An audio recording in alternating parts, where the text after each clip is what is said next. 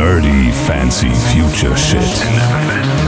Ich wette, er hätte den Kesselwand schneller geschafft. Und genau in dem Moment klatscht er ins Wasser. Das gibt es übrigens bei Menschenbabys auch. Es gibt, äh, es gibt welche, die gehen zwei Wochen nicht und dann kommt so eine Kacksplosion. Als Writer von der äh, Prequel-Trilogie äh, hätten die dich wahrscheinlich mit Kusshand genommen. Ja. Ihn und noch drei Schimpansen oder so, weißt du? Herzlich willkommen zur 26. Folge von Nerdy Fancy Future Shit, unserer kleinen Selbsthilfegruppe, in der wir jetzt wieder einmal erfolgreich die grausame Realität ausblenden werden und über Fantasiewelten, Popkultur und Science Fiction philosophieren. Äh, diesmal geht's über das elfte Kapitel von The Mandalorian mit dem schönen Titel Die Thronerbin. Ist mit 36 Minuten tatsächlich die bislang kürzeste Folge von Staffel 2. Und wenn wir unserem Motto treu bleiben, dass je kürzer die Folge, desto länger unser Podcast. Dazu dürfen sich unsere Zuhörerinnen und Zuhörer auf geschmeidige drei Stunden einstellen. ja, mit dabei ist der Mann, äh, der sich garantiert bis spätestens zum Ende dieser Mandalorian-Staffel drei Sets Baby-Yoda-Bettwäsche bestellt haben wird, Stefan Schreier. Hallo, guten Tag. Ja, auf jeden Fall. Zu Ja. denen, die ich, die ich ohnehin schon habe. Ebenfalls am Mikro ist der Mann, der sich von seinen Kindern nur noch mit meinem Imperator anreden lässt, Duncan Kolber. Und ich sage immer, Ich bin euer Vater. genau. Und äh, ich bin auch dabei, Christoph Bajor, äh, der, wenn er das nächste Mal zu Beginn einer Folge so viel dumm labert, wahrscheinlich das Schicksal von Jar Jar Binks aus Episode 2 teilen wird, also quasi Redeverbot bekommt. Äh, nicht so fertig. hä, wieso, der war doch Sith Lord. Ja, Stimmt. Stimmt. stimmt. Ja. Okay. Das ist mein, meine persönliche Favorite-Fan-Theorie. Jar, Jar Jar Binks ist äh, der Big Barbo oben. Von Das wär schon über dem fast- Imperator. Das wäre schon fast lustig, wenn die das irgendwo noch eingeflochten äh, hätten in Genau. den Kanon, aber ich glaube, da können wir lange drauf warten. Es ist alles so gekommen, wie mich sie geplant haben. Du, der, der Mandalorian ist noch nicht vorbei. Wartet's ab. Ja, aber ich Ich glaube, rechne mit allem. also das Letzte, was, was äh, John Favreau machen würde, ist, glaube ich, Gangens. Oder irgendwas, was mit, mit Episode 1 zu tun hat, da irgendwie, ähm, gut, die Podracer hatten wir schon, aber äh, sagen wir, irgendwas, was mit Naboo und Episode 1 zu tun hat, wird Ja. er wahrscheinlich nicht damit einflechten. Wahrscheinlich ich, nur Rück- ich, ich würde so weit gehen zu sagen, wenn der John Favreau dem J.J. Abrams ans Bein pinkeln kann, dann wird er das tun. Wenn er das nicht schon so understatement-mäßig schon ein paar Mal gemacht hat, so in der Art und Weise, wie er diese Serie aufzieht. Da haben wir Genau, ja auch schon das damit. drüber gesprochen. Ja, äh, Kapitel 11, The Mandalorian, die Thronerbin. Ähm, es ist ja quasi so die Folge, die nicht nur für diese gesamte Story von The Mandalorian höchst wichtig ist, sondern auch für dieses gesamte, für diese gesamte Saga, für diese gesamte Star Wars Saga, weil in dieser Folge sind quasi drei Serien miteinander verheiratet worden. Das ist äh, ähm, von Dave Filoni, der ja bei allen drei mitproduziert, Clone Wars, Rebels und halt The Mandalorian. Das könnte jetzt natürlich ein Problem sein, wenn man jetzt sagen würde, uh, ich habe aber weder Clone Wars noch Rebels gesehen. Hm. Du meinst so wie ich? Ich habe ich hab's auch nicht gesehen, aber das ist das Gute, dass sie es trotzdem schaffen, dass du diese Folgen genießen kannst, ohne natürlich dieses Fachwissen zu, oder dieses Insider, dieses nerdy Wissen zu haben. Aber ähm, es macht, glaube ich, noch mehr Spaß, wenn man es hat. Ja. Ja, ich muss ganz ehrlich sagen, ich finde, es gibt zwei Sorten von Hardcore Star Wars Fans. Es gibt so Leute wie Stefan, die ziehen sich die Animationsserien auch noch ran. Und es gibt so Leute wie mich. Moment mal, Moment ich, mal. Und es gibt ich so Leute habe, wie mich, die haben Episode 4, 5 und 6 zusammengenommen irgendwie 500 Mal gesehen. Die sagen aber, nee, bei Zeichentrick ist bei mir Schluss. ich habe, glaube ich, die ersten Staffeln vielleicht von Clone Wars damals irgendwie im Fernsehen geguckt, als ich noch lineares Fernsehen geguckt habe. Und von Rebels habe ich keine einzige Folge geguckt. Also ich weiß ungefähr, worum es geht. Bei Rebels noch viel weniger als bei Clone Wars. Äh, Da weiß ich, wer Ahsoka Tano ist und so weiter und so fort. Und ähm, kommen wir nachher auch noch drauf. Aber ich habe die bei weitem nicht alle geguckt.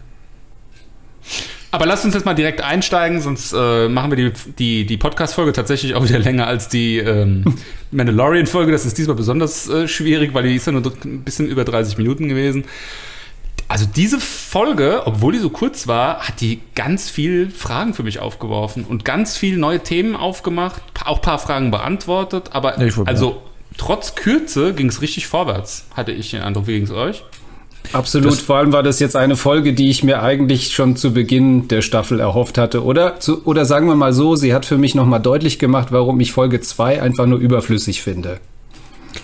Ja. Also wir, wir haben ja äh, am Ende der letzten Folge, die wir gerecapt haben, haben wir ja schon gemutmaßt, dass es halt jetzt storytechnisch vorwärts gehen muss, weil das war bei den ersten beiden Folgen noch fast gar nicht der Fall, also so gut wie gar nicht.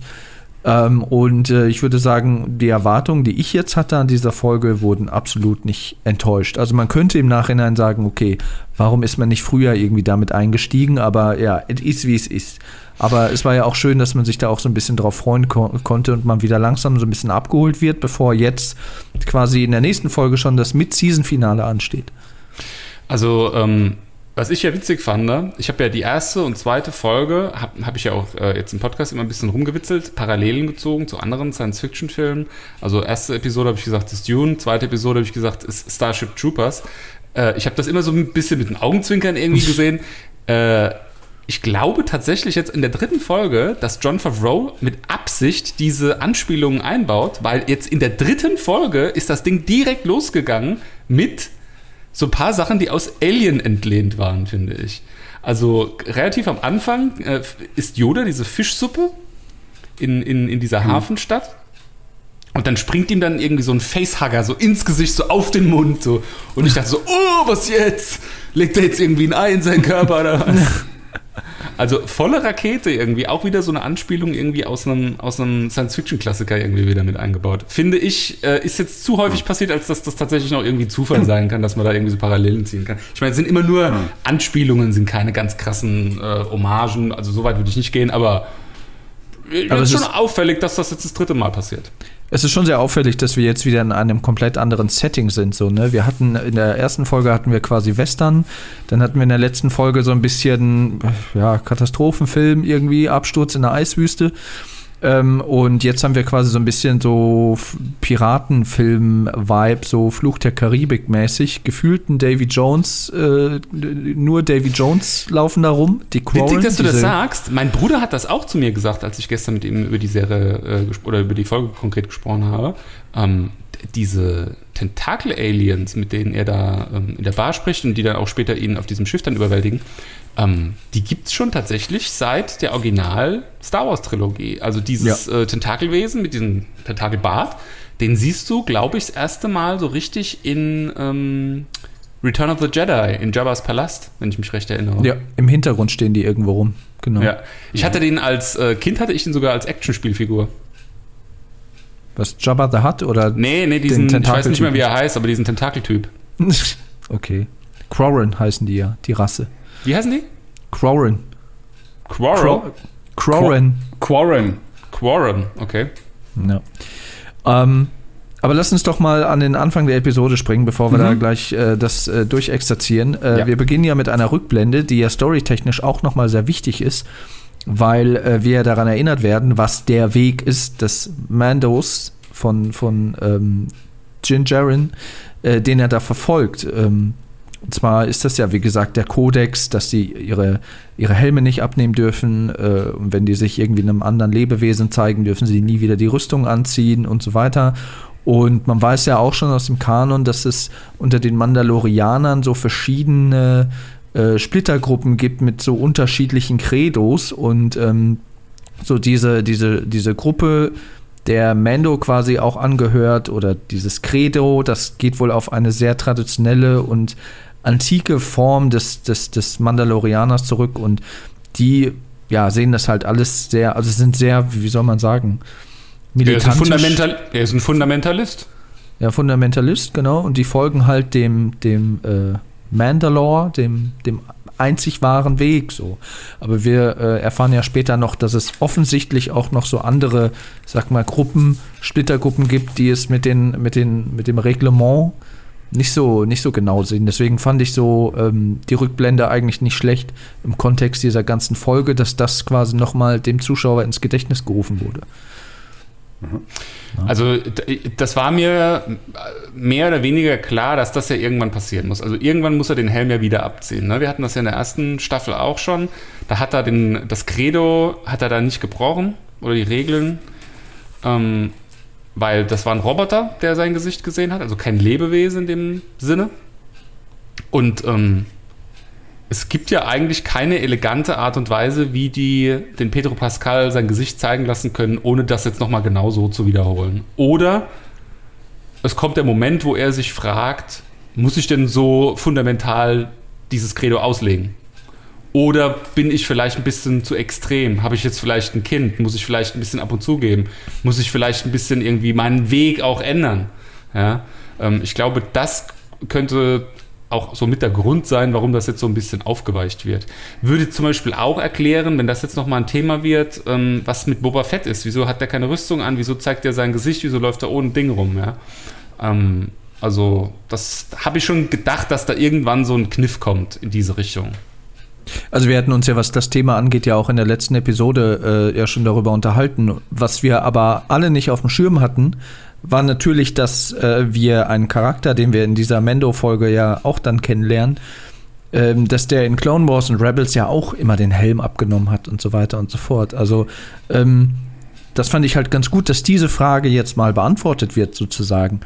Dass es Ja, halt das- so die einen gibt, die einen äh, gibt, die den Helm abnehmen und sagen, ja, mein Gott, äh, jetzt äh, wollen wir das mal nicht päpstlicher sehen als der Papst oder mandalorianischer sehen als der Mandalor und die, die nehmen halt den, den Helm ab, während äh, dann die Fundamentalisten sagen, nein, auf keinen Fall. Ist ja auch irgendwie auch eine ganz nette Parabel, so ein bisschen auf die auf die äh, ähm, Gesellschaft so in der, in der Realität, dass es vielleicht auch für manche Religionen auch mal an der Zeit ist, sich so ein bisschen zu modernisieren, wenn man beispielsweise mal äh, die katholische Kirche und Christentum irgendwie nimmt. Naja, im Prinzip, im Prinzip war es wieder ein echt guter, guter Kniff. Zum einen, weil es gab ja durchaus einige Fans, die dann äh, ihm oder der, den Produzenten dieser Serie vorgeworfen haben, hä, das kann doch nicht sein, weil wie gesagt, in den Clone Wars, da sieht man ja ganz viele Mandalorianer, die haben ja nie einen Helm auf oder die nehmen ihn auch ab, wie ein, wie ein Motorradhelm, bla bla bla.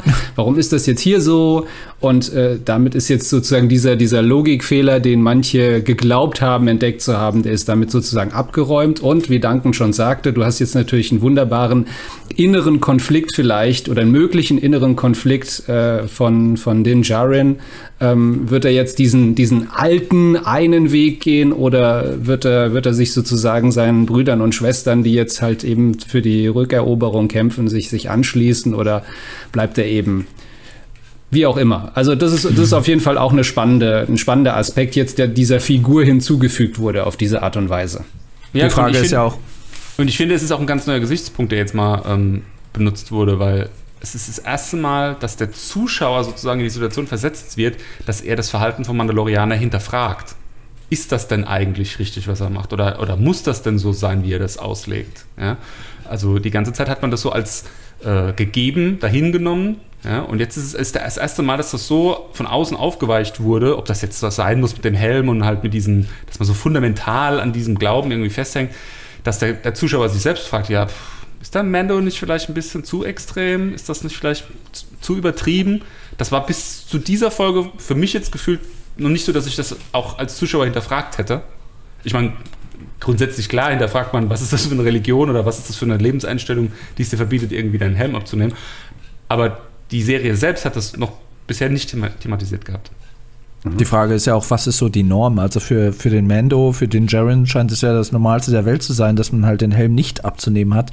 Aber von den äh, noch lebenden Mandalorianern scheint wohl die Mehrheit das so zu sehen wie äh, die Charaktere, die wir in dieser Folge noch kennenlernen werden. Und äh, Ähm, ich, finde, ich finde es auch interessant, dass, ähm, dass dieses Beispiel was ist, worin du siehst, dass sich John Favreau, wie er Star Wars sieht und auch wie er Star Wars umsetzt und macht, sich absolut kolossal, fundamental, das ist das Wort der Episode, ähm, von J.J. Abrams unterscheidet.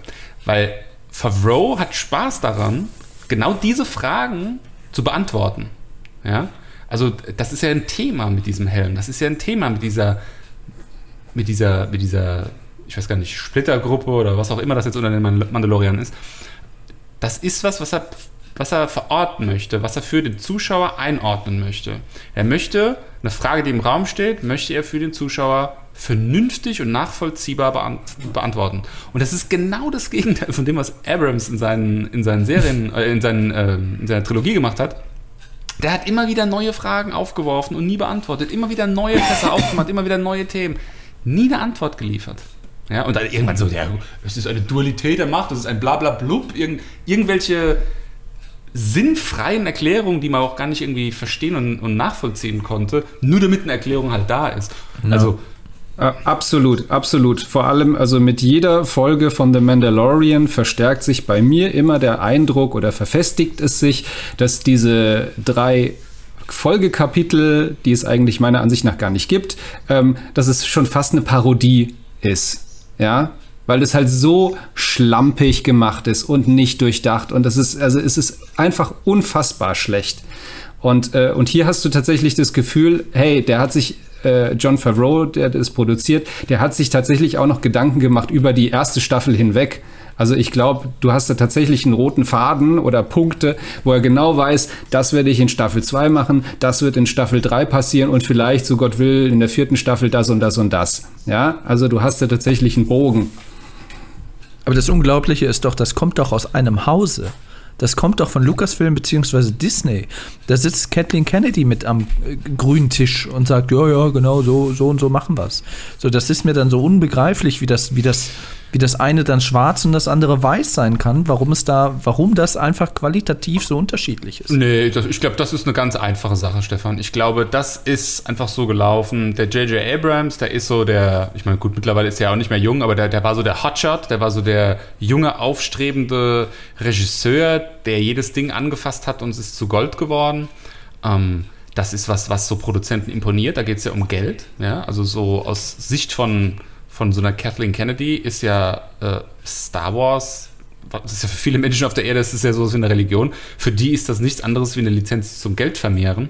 Ähm, die betrachten so ein Franchise dann und dann überlegen die sich, okay, wen setzen wir da jetzt drauf, um maximal den Gewinn aus den Filmen, die dann hinten rauskommen, zu optimieren. Und da war für die in deren Wahrnehmung Abrams aufgrund seines Erfolgs einfach das probate Mittel. Dass es bei Star Wars irgendwie bisschen anders funktioniert als bei so 0815 äh, Abrams-Filmen vorher. Das ist halt der Sache geschuldet, dass das einfach, das ist ja, das ist ja die, die, die kondensierte Popkultur. Also ich glaube, was krasseres äh, als Star Wars gibt es im Westen an, in Form von Popkultur ja eigentlich auch gar nicht so, was zumindest so Science Fiction angeht. Und ähm, da haben sie einfach kolossal falsch gelegen. Da brauchst ja. du jemanden, wie jetzt zum Beispiel so ein Favreau. Ich denke, dass er äh, das auch weiterhin gut machen wird, der das lebt und atmet, dass der mit diesem Thema sich auch irgendwie identifiziert und der da einfach Achtung auch davor hat. Und das war denen egal. Und wie der Favreau da jetzt reingekommen ist, ich kann es dir genau sagen, wie es gelaufen ist. Ähm, der war ja natürlich hier jetzt bei Marvel involviert, sehr stark.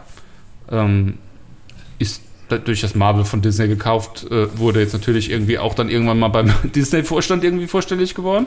Hat dann wahrscheinlich, weiß nicht, ob er die Idee selbst hatte oder ob ihm das zugetragen wurde. Ich gehe mal stark davon aus, dass er die Idee selbst hatte und hat dann gesagt, ich mache das oder dann mache ich es genau so.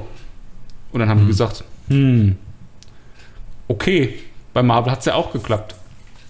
Ja, naja. Man weiß es nicht, wie es hinter so den So oder so ähnlich. Ist, ist auf jeden genau Fall so was, genau so was. Naja. Ja, aber lass uns mal äh, weg von der Grundsatzdiskussion, was äh, Disney und Star Wars angeht und der Umgang äh, mit diesem popkulturellen Franchise. Ähm, wieder zurück zur äh, Episode. Mhm. Ähm, wir waren ja gerade beim Rückblick. Jetzt sind wir quasi in der Landung auf Trask.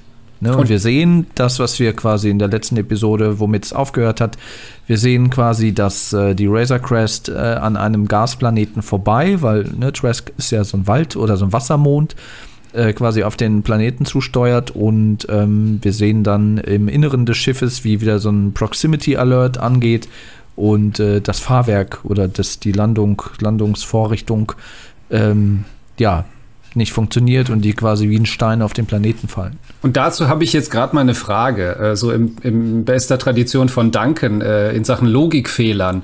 Äh, wir sehen ja, während die, die Crest äh, da, äh, da durch das All wabert, sieht man ja hinten, die, die Landeklappe ist ja, oder die, die Luke, hinten die Ladeluke, die ist ja offen und die wackelt ja so schön hin und her, ne? Wie das so bei, Mhm. äh, bei kaputten LKWs oder was auch immer so der Fall ist. Warum wackelt das im luftleeren All? Da gibt's weder Widerstand, da gibt's weder Luftströmung, da gibt's weder irgendwie Gravitation, die da in irgendeiner Form daran ziehen könnte. Ich verstehe nicht, warum das wackelt. Ich kann es dir erklären. Äh, die, die, die eine Turbine der Laser Crest, die ist ja irgendwie defekt. Oder zumindest teilweise defekt. Also läuft nicht so ganz rund. Und dadurch hat die ähm, Razor Crest ja so einen so einen Tumbling-Mode. Die, die dreht sich ja die ganze Zeit so ein bisschen. Und da ist ja dann praktisch auch eine Auf- und Abbewegung mit drin in dieser Drehung. Und das müsste dazu führen, dass dann praktisch die Klappe hoch und runter flattern kann. Ja, also geradeaus fliegt die ja jetzt nicht, die Razor Crest, weil man sieht ja auch, dass die eine, das eine Triebwerk so ein bisschen Funken sprüht und dass das alles sehr unrund läuft. Und also das war nicht das Problem, was ich mit Logik hatte, sondern das, was jetzt kommt. Weil äh, wenn äh, das in der Realität auch so wäre, wie wir in dieser Folge gesehen haben, müssten die Astronauten des Columbia Space Shuttles ja noch leben. Denn bei so einem Eintritt in so eine Atmosphäre muss ja, wie wir aus der Realität kennen, alles picobello perfekt sein von der Hitzeschildisolierung, dass das auch alles reibungslos klappt. So, und äh, die Razor Crest ist ja nun mal einfach jetzt ein Schrotthaufen, wo haufenweise Teile abfliegen, wo die Heckklappe auf ist, wo einfach alles komplett im Arsch ist. Und äh, dann äh, treten die da in die Atmosphäre ein. Dann gibt es dann auch noch mal so, ein, so, ein, quasi so eine Explosion, wo dann dieses ganze Plasma sich da um, diese, um, um das Schiff äh, legt. Und ähm, spätestens dann muss das Ding halt in tausend Teile äh, auseinanderfallen und verglühen. Also wenn Auch man das jetzt wirklich... kann ich dir erklären, Stefan. Also so ein Space Shuttle, wie wir das kennen, das hat ja den Hitzeschild deswegen, weil das ja ungebremst in die Atmosphäre eintritt. Ja, also das geht praktisch so mit dem Hintern so nach unten und dann stellt sich das praktisch mit diesem Hitzeschild, der unten an dem Space Shuttle ist, stellt sich das sozusagen der Atmosphäre entgegen. Und die Atmosphäre, die bläst dann sozusagen unter dem Space Shuttle hinweg, dann so über die Flügel nach oben zur Seite. Ja, du musst mir nicht erklären, wie Raumfahrt die funktioniert. Reibung ist unten am Hitzeschild, ja, und wird immer stärker, weil ja die Geschwindigkeit, mit der ähm, das Raumschiff in die Atmosphäre eintritt, natürlich sich so lange beschleunigt, bis dann hier Vmax erreicht ist. Bei der Razor Crest sind ja die äh, Turbinen noch zumindest teilweise intakt und er kann ja Umkehrschub dazugeben. Und deswegen siehst du zwar auch diesen Effekt, den du beim Space Shuttle hast, also diese, ich weiß gar nicht, wie man das nennt, diese, diese Hitze, die du dann siehst, ne? Äh, die dann auch optisch wahrnehmbar wird. Aber der kann ja mit Gegenschub so dagegenhalten, dass das nicht so heiß wird wie beim Space Shuttle und der Kram wegschmilzt. Und Aber dann den gibt es wahrscheinlich noch irgendwelche Metalle, die wir nicht kennen, die viel mehr aushalten. Aber den Gegenschub hat er ja erst äh, zwei Meter über dem Boden dann, äh, äh, hat er quasi dann nochmal die, die Bremstriebwerke da eingeschaltet, damit er nicht komplett zerschellt auf dem Boden. ja, nee, Ähm, das war ja doch nur mal, noch mal on top. Das war ja noch mal so, Ja. um das auf, äh, auf eine Geschwindigkeit, die auch für den menschlichen Körper irgendwie noch auszuhalten ist, zu bringen. Aber, äh, also, das wollte ich zur Logik sagen. Was ich interessant fand, war die Froschlady, die ja in dem Moment entscheiden musste, helfe ich jetzt Mando zu landen und lass meine Eier jetzt alleine in der, in der, auf die Gefahr hin, dass äh, Baby Yoda wieder ein paar wegsnackt oder sterben wir einfach alle. Also egal, was sie macht, das Risiko ist da, dass, dass sie oder alle und ihre ganze äh, Linie draufgehen. Und sie hat sich dann doch dazu entschlossen, äh, wie gesagt, Mando zu helfen und darauf vertraut, dass ja in den, in den, in den, in den äh, f- fünf Minuten der Apokalypse Baby Yoda jetzt nicht den Bottich aufmacht und sich dann noch eine Henkersmahlzeit gönnt. Aber Ja, jeder aber- von uns hatte, hat es vermutet, dass das passiert, ne? ja. Aber am geilsten fand ich ja eigentlich, dass die irgendwie dem, dem Tode ins Angesicht geblickt haben, im, in, ins Gesicht geblickt haben, irgendwie, im Angesicht des Todes, waren mit, mit dieser Raumschifflandung dann auch noch abgesoffen sind, ja, irgendwie unter Wasser, also irgendwie so, keine Ahnung, so ziemlich der krasseste äh, äh, Todesangst, die du dir vorstellen kannst, haben die innerhalb von einer Minute ausgelebt. Und dann hoppelt die dann so von dem Raumschiff runter und geht nach Hause so, bester Laune, ach, da ist ja mein Mann, hm, alles gut. Jeder andere Mensch wäre irgendwie so Schock, Krankenhaus, irgendwie drei Tage Intensivstation. So, dü, dü, dü, oh, alles gut, juhu, jetzt werden meine Eier befruchtet. Ja, ich habe aber auch, also ob ich die, die Landung im Wasser oder dieses Umkippen ins Wasser, was so ein bisschen slapstickig irgendwie daherkam, ob ich das gebraucht hätte, ah, ich weiß nicht. Das hätte man auch, das war dann schon wieder so ein bisschen too much. Äh, Ich, ich fand's, ich fand's, äh, ich fand's super, weil bis zu genau der Sekunde hat, hatte ich so den Gedanken im Kopf, hey, der Mendo, das ist doch ein echt guter Pilot, der ist ja schon fast besser als Han Solo. Ich wette, er hätte den Kessel Run schneller geschafft und genau in dem Moment klatscht er ins Wasser. Also ich, ich fand's vom Timing her gut. Ich fand's witzig. Ich, ich, das hatte so Com Com Com Comedic Relief. Ich fand's gut. Ich fand das Ja. lustig. Hat mir, hat mir gefallen. Aber Die- lass uns die- mal bei dem Logikthema bleiben. Ich habe nämlich tatsächlich eine echte Verständnisfrage irgendwie. Also, wir hatten da auch schon, glaube ich, jetzt in der ersten Podcast-Folge von The Mandalorian, die wir aufgenommen hatten, drüber gesprochen. Für mich war das so, dass Mando das Volk von Yoda sucht und nicht die Jedi. Ne? Weil es kommt ja, äh, äh, dann später in der Folge kommt ja der Moment, wo er dann praktisch die Information kommt, an die Information kommt, die er möchte. Und dann heißt es, er bringt Yoda zurück zu den Jedi. Und das war mir bis zu dieser Sekunde, war mir das nicht bewusst, dass das seine Intention war. Ich dachte, er bringt Yoda auf Yodas Heimatplaneten zu Yodas Volk. Wie war das bei Ja. euch? Hab, La lass uns da doch gleich drüber sprechen, wenn wir an diesem Punkt sind, weil das ist auch noch mal ein Thema, wo ich auch Redebedarf hätte, wo ich, wo ich tatsächlich dieselbe Logikfrage habe wie du. Ähm, ja, lass uns da noch mal durchgehen. Also, ich fand, als die Razor Crest aus dem Wasser gefischt wurde, fand ich die, diese visuelle Qualität überragend, muss ich sagen. Dieser Moment, wo die rausgezogen wurde und dann äh, ist quasi so, äh, ist das Schiff an der Wasseroberfläche und dann siehst du, wie alles so zur Seite wegspratzt. Und so diese, dieses, De dieser Detailreichtum, habe ich gedacht, boah, ey, das ist echt CGI auf, auf äh, State-of-the-Art-Level und echt auf einem auf einem mega hohen Niveau. Und sie wurden rausgehoben von einem 8080-Kran. Also quasi ein Kran mit 8080-Füßen, was ich auch interessant fand. Was man auch dann, ist auch so ein wiederkehrendes Element im Star Wars-Universum, wobei es ja auch naheliegend ist, dass man, wenn man so 80, 80 Kampfläufer baut, dass man da auch zweckmäßige zivile Dinge mitmacht und was ist naheliegender als ein Hafenkran, der sich halt flexibel bewegen kann. Und das, und das Witzige dabei ist tatsächlich, dass die Designer wohl damals, die sich diese AT-ATs ausgedacht haben, äh, sich an solchen Kranauslegern orientiert haben damals, als sie dann für die Ursprungsfilme die gemacht haben. Also das war so ein, so ein kleiner Kreis hat sich hier geschlossen. Auch ganz lustig. Und auch das ist sicherlich nicht unabsichtlich passiert, sondern auch da muss, muss es diesen Gedanken gegeben haben, so, oh ja, genau, und dann im Hafen, das sind das dann so 80-80 Kräne, weil das war ja so und so und so. Und dann spielen die da rum und John Favreau und alle kriegen da irgendwie einen halben, halben Erguss. Und, und dann kommt sowas dabei raus. Das ist doch, das ist so, das ist das, was ich letztes Mal meinte. So, nicht so dieser Fanservice auf die 12, so die Leute irgendwie torpedieren mit Dingen, die sie schon mal gesehen haben, sondern mit diesen Hintergrundgeschichten. Das finde ich super interessant. ja, Absolut, dann, dann sehen wir wieder ein äh, Mon Calamari. Es ist nicht äh, Admiral Akbar. und äh, ja, der guckt sich das ganze Treiben an und schüttelt nur den Kopf und denkt so, ah, was ein Trottel. Weil die Mon Calamari wohl auch sehr gut in Sachen Schiffbau, Ingenieurwesen und äh, ähm, wie, wie sagt man, ähm, äh, ein Schiff zu kommandieren sind. So, ne? Deswegen äh, war ja auch Akbar äh, da quasi der Commander von äh, dem Angriff auf den zweiten Todesstern. Und ähm, ja, ich weiß nicht, ob man, ob man das jetzt da äh, herauskristallisiert, aber ja. Na, viel bemerkenswerter ist, dass die Quarren und die Mon Calamar sich da äh, gut zu vertragen scheinen auf Trask. Ja, Die sind ja eigentlich verfeindet auch Gen- so ein bisschen. genau. Oder mögen sich nicht. zumindest in The Clone Wars wurde das ja so gezeigt, äh, also in der Animationsserie, aber hier finde sich alle Dufte.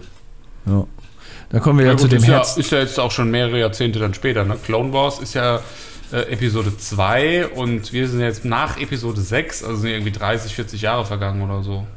Ja, also Clone Wars geht quasi bis ran an die Order 66. Also ich glaube, die siebte Staffel Clone Wars, die jetzt auch dieses Jahr rausgekommen ist, die schließt quasi ab mit kurz bevor äh, ja, Order 66 und Anakin dann quasi bekehrt wird und so weiter und so fort. Ich habe die siebte Staffel auch nicht gesehen. Ich bin am überlegen, ob ich mir nur die siebte Staffel angucke, ohne mir die Staffeln davor alle reinziehen zu müssen.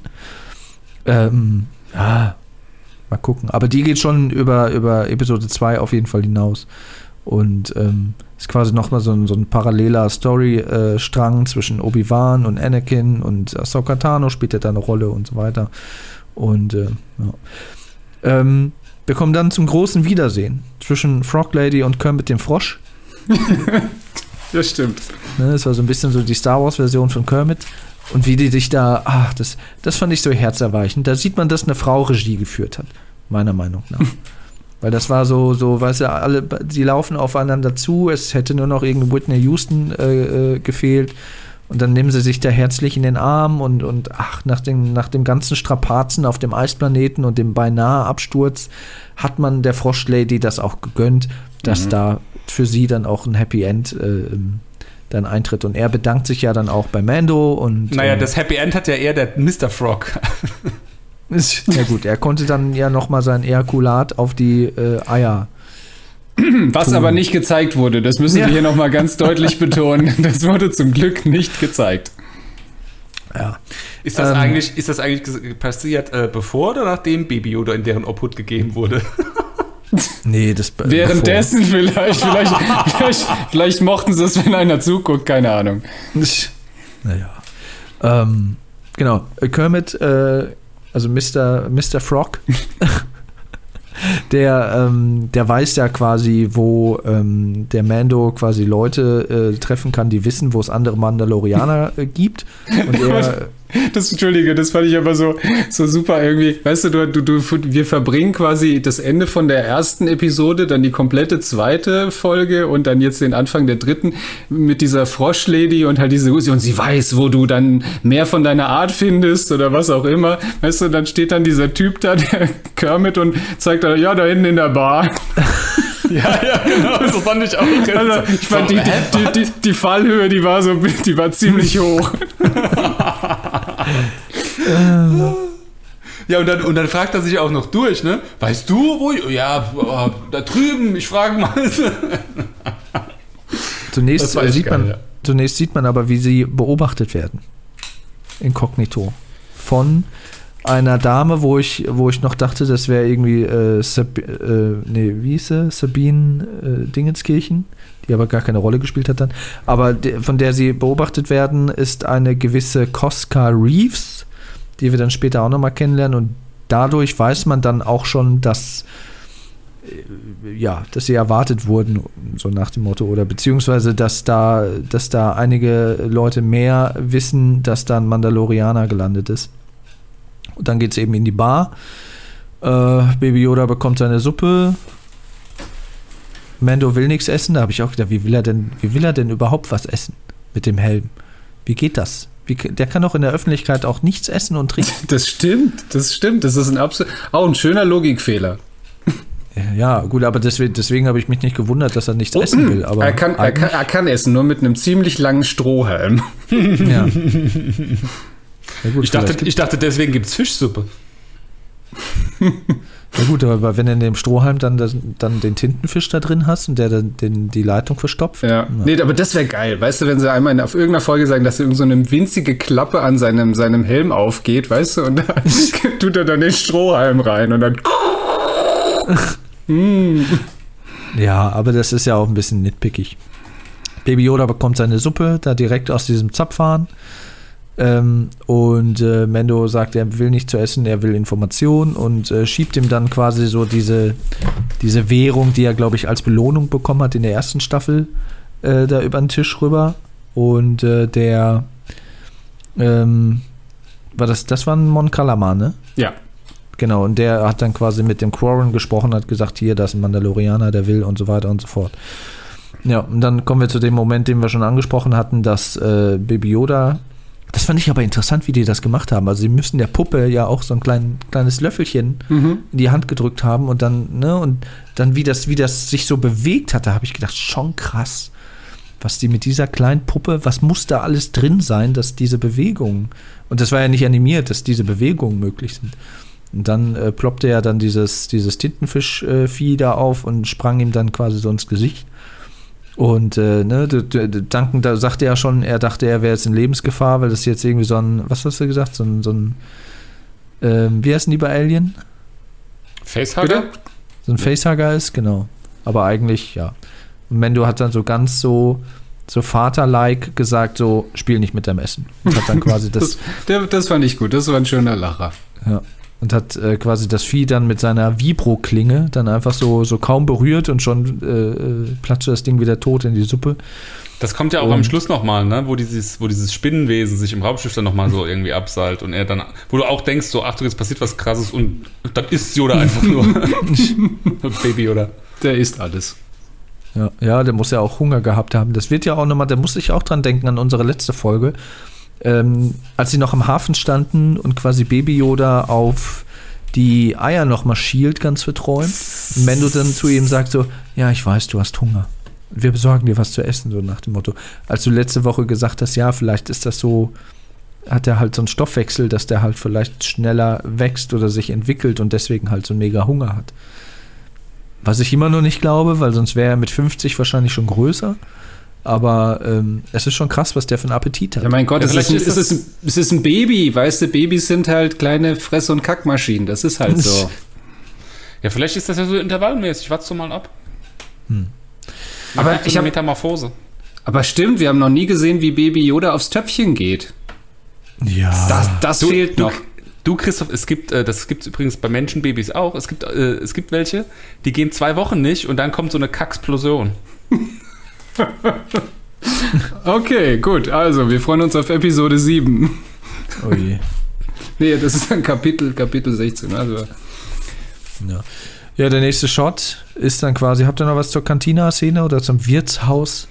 Ich fand Äh. das schön eingefangen. Also, wenn The Mandalorian eins gut hinbekommt, dann ist es die Cantina, Bar, Taverne, keine Ahnung, wie du es nennen willst, Atmosphäre. Das ist immer extrem Star Warsig.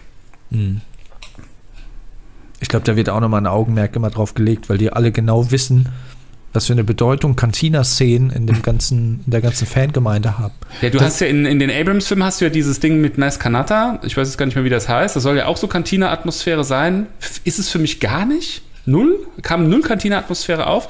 Bei Mandalorian jedes Mal. Jedes Mal denkst du, jetzt kommt gleich. Es ist auch irgendwie dreckiger und rougher alles. Ne? Ja. Es ist halt so, so ein bisschen so, so eine Spelunke.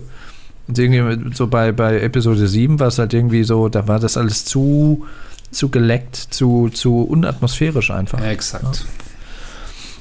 Ja, der nächste Shot ist quasi dann auf einem Schiff. Also so ein, so ein Science-Fiction-Segelboot. Oder so ein, so, ein, so ein Boot halt, äh, wo äh, Mando äh, mit drauf ist, zusammen mit Baby Yoda in seiner Wiege und sie schauen quasi über die Reling und äh, als nächstes wird quasi äh, den beiden angeboten, einem sogenannten Mama-Chor äh, dabei zuzusehen, wie es frisst. Kurz, kurz Da- dazu noch mal kurz zum, zum, zum Look des Schiffs. Ähm, das, da- ich habe auch erst gedacht, das wäre irgendwie so ein Segel vorne dran, ist es aber nicht. Es ist ja einfach, es ist ja irgendwie so ein Metallaufbau. Und dann auch überlegt, so was, was für einen Sinn soll das Ding denn haben? Und äh, vielleicht, muss es nicht sein, aber vielleicht ist es auch so was, was Umgebautes. Denn was wir nämlich in, in Rogue One sehen, da kommandiert ja auch ein Mon Calamari eins von diesen, diesen Hammerhead-Raumschiffen, die ja dann in dieser finalen Schlacht ähm, eins der Sternenzerstörer in das andere reinschieben.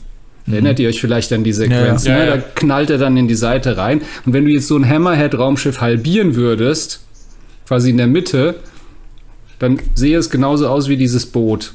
Also vielleicht, vielleicht ist es sowas umgebautes. Ne? Also wenn wir schon diese, diesen AT-AT-Kran da gesehen haben, könnte es sein, dass die halt aus irgendwelchen Raumschiff-Wracks und Teilen, dann bauen die sich halt das, was sie brauchen. Und das ist, wie gesagt, auch vielleicht eine, eine kleine, kleine Referenz, ein kleiner Augenzwinkerer für die, Müsste ich die ganz genau hingucken immer. müsste ich mir nochmal die Schlacht angucken von Rogue One, die ja ziemlich gut ist. Also, Sehr gut. Ich habe die gerade letztens wieder geguckt. Sehr gut. ähm, Ich, es ist ich, fand so, ich fand das so witzig, dass er gesagt hat, ja, ich kann dich da hinbringen. Sind ein paar Stunden mit dem Schiff und ich dachte, die fliegen jetzt mit dem Raumschiff irgendwo hin. Dann siehst du, wie sie auf hoher See sind. Ja, vor allem ist das halt so ein, so ein, so ein, so ein, halt so ein Wasserschiff und die fischen da mit solchen kleinen Netzen. Also, das heißt, so Fischer im eigentlichen Sinne, wie man es halt kennt, kennt, äh, scheint das auch nicht zu sein. Also, die, das, das wird wohl alles inszeniert gewesen sein von diesen Crorin, um halt den Mando in diese Falle zu locken. Weil äh, ich kann mir nicht vorstellen, dass die halt mit diesen kleinen Mininetzen da irgendwie äh, mit Fischfang ihre Kohle verdienen auf dem Planeten. Das, Das ist heißt- übrigens auch so eine Situation gewesen für mich, wo ich gedacht habe, so das erste Mal, ähm, dass, dass das mit Mando so gemacht wird, er ist ein bisschen krass in die Falle reingelaufen. Ne? Also er ist schon ein bisschen so auch ein Opfer im Star Wars-Universum. Ja, also er hätte sich vielleicht auch einfach die Adresse geben können und dann wäre er da mit dem Jetpack hingeflogen. Also weiß nicht, warum er sich darauf eingelassen hat, dann auf diesem Boot äh, da mitzuschippern. Und ähm, naja, und dann sehen wir ja quasi, wie diese Käfigtür aufgeht und äh, es offenbarte sich das, wovor wir ja auch so ein bisschen Angst hatten, dass halt ne, keine Folge ohne sein Monster. Wo ich dachte so, oh Gott, hoffentlich spielt dieses Vieh jetzt keine übergeordnete Rolle. ne, und ähm, ja, kriegt dann irgendwie seinen, seinen, seinen Haufen Schiff, äh, Fisch da in den Schlund äh, geworfen und ähm, ja, in ein, einem relativ überraschenden Moment äh, kickt ja quasi dieser Croran Baby Yodas Wiege in den geöffneten Schlund von diesem Vieh. Und äh, das war schon so ein Schockmoment. Immer wenn Baby Yoda in Gefahr gerät, denke ich mir, oh, um Gottes Willen. Ne? Und in dem Moment bleibt nicht so viel Zeit zu sagen oder, oder äh, mir selbst zu denken, so, ach ja, wird schon nichts passieren. Nee, das, war, das war das, schon- das war ausgleichende Gerechtigkeit, Stefan. Das war einfach nur ausgleichende Gerechtigkeit. Denn seine, jo seine, seine, Wiege sieht ja aus wie so ein kleines Ei, weißt du? Und das wurde jetzt selber verschluckt, so wie er es schon vorher mit den Frosch, Froschbaby-Eiern gemacht hat. Ne? Das Also habe ich übrigens gar nicht mitbekommen, dass das wohl einen mega Shitstorm gegeben hat. Natürlich. Dass Yoda Eier frisst. Natürlich, das haben die, das, hat, das haben die Macher auch 100 pro erwartet. Die wussten ganz, die wissen doch ganz genau, was sie machen. Also, und die Leute, die das irgendwie äh, kritisiert haben, dass, dass Baby Yoda da Eier essen, haben die Folge wahrscheinlich geguckt, äh, während sie ein Omelett gegessen haben. Oder es waren wirklich Vegetarier und Veganer. Das waren Naja. die Veganer. Naja, sagen wir mal so, also wenn, wenn bei uns die Hühner äh, irgendwie äh, wirklich große Intelligenz besäßen und ein soziales Leben und, und so groß wären wie Menschen, dann würden wir wahrscheinlich ihre Eier auch nicht essen, oder? Ja gut, Straußeneier essen auch manche und die sind größer wie Menschen manchmal. Ich esse alles. Ich kenne ja keine Gnade. Ich würde auch so, ich würde auch so lebendige Aale, wie man die in, in, in ähm, na sag's mir, Soul und sowas isst, würde ich auch machen. Ja, du kriegst da auch Tintenfische. Du musst den aber vorher quasi in, in den Kopf beißen, damit das Nervenzentrum äh, gelähmt ist, weil sonst kannst du sie nicht runterschlucken, weil sonst halten sie sich mit ihren Ärmchen und Saugnäpfen halt einfach in deinem Mund noch fest. Alles. Ich mache alles. Nee, das wäre mir too much. Also etwas zu essen, was noch lebt, no way. Ich habe auch als Kind nie Regenwürmer gegessen oder so. Das war mir ein Gräuel. Regenwürmer, wer ist denn Regenwürmer? Hilfe. So als Kind irgendwie so. Typische Mutprobe als Kind. Ja. Oder Nee, Magen also, okay. oder sowas. Also da, nee, ich nehme es zurück. Also das, das würde ich nicht machen. Also alles, was so wurmig ist, so, nee, nee, nee. nee Ach nee, so. Nee, nee. Maden, Würmer, Raupen, das, das ist sowas esse ich nicht. Ja. ja, Baby Yoda macht in letzter Sekunde seine Wiege zu und mit einem Haps äh, war er dann im Schlund des Marmakor. Und was Mando natürlich tut, geistesgegenwärtig, ist hinterher springen. Ja, und der ist damit da halt komplett in die Falle getappt, weil die machen halt oben das Gitter zu und warten darauf, dass er dann halt ersäuft. Oder gefressen wird. Was ja auch geklappt hat. Also das ist ja das, was ich gerade sagte. Er, er, er läuft ja ins offene Messer, volle Rakete. Ja. Ist halt Ja. die Frage, was, was passiert wäre, ne? Also, die müssen es ja auf seinen. Also, er läuft ja rum wie ein. Als wenn jetzt jemand hier äh, bei uns mit einer Goldrüstung rumlaufen würde. Mhm. Der ist ja quasi.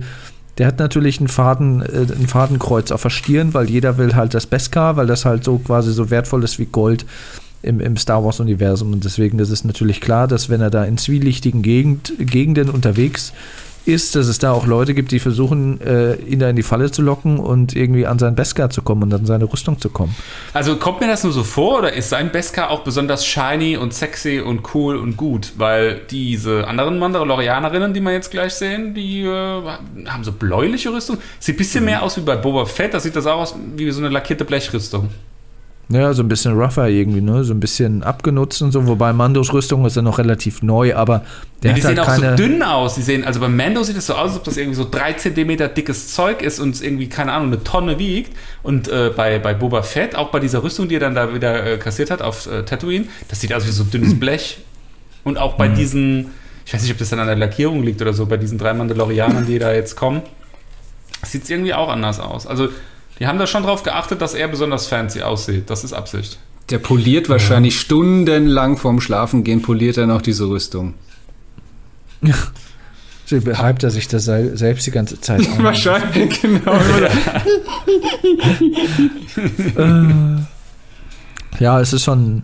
Äh, aber du hast ja gerade angesprochen, es kommen ja dann drei Mandalorianer, äh, Ma Mandos an. Was ist, was, ist, was ist die weibliche Form von Mandalorianer? Mandalorianerin.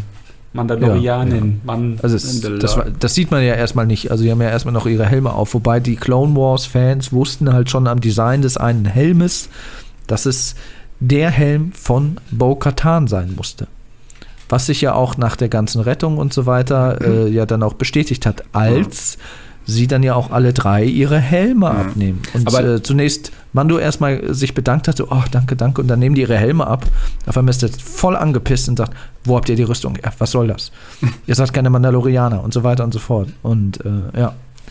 Aber wieder mal richtig äh, tolle Action, toll choreografiert, äh, richtig auch Badass Moves von denen, äh, auch so schön aufeinander abgestimmt, so die auch so die klassische, ne, dann wird so mal mit dieser mit diesem komischen Seilwerfer da gearbeitet und fand ich richtig gut. Also das war wieder toll, toll cho- choreografiert. Aber äh, so kleiner, kleiner Wermus, es war wieder so ein typischer Deus Ex Machina Moment, ne? Also die Rettung kommt in letzter Sekunde aus heiterem Himmel äh, oder halt aus äh, bewölktem Himmel in dem Fall.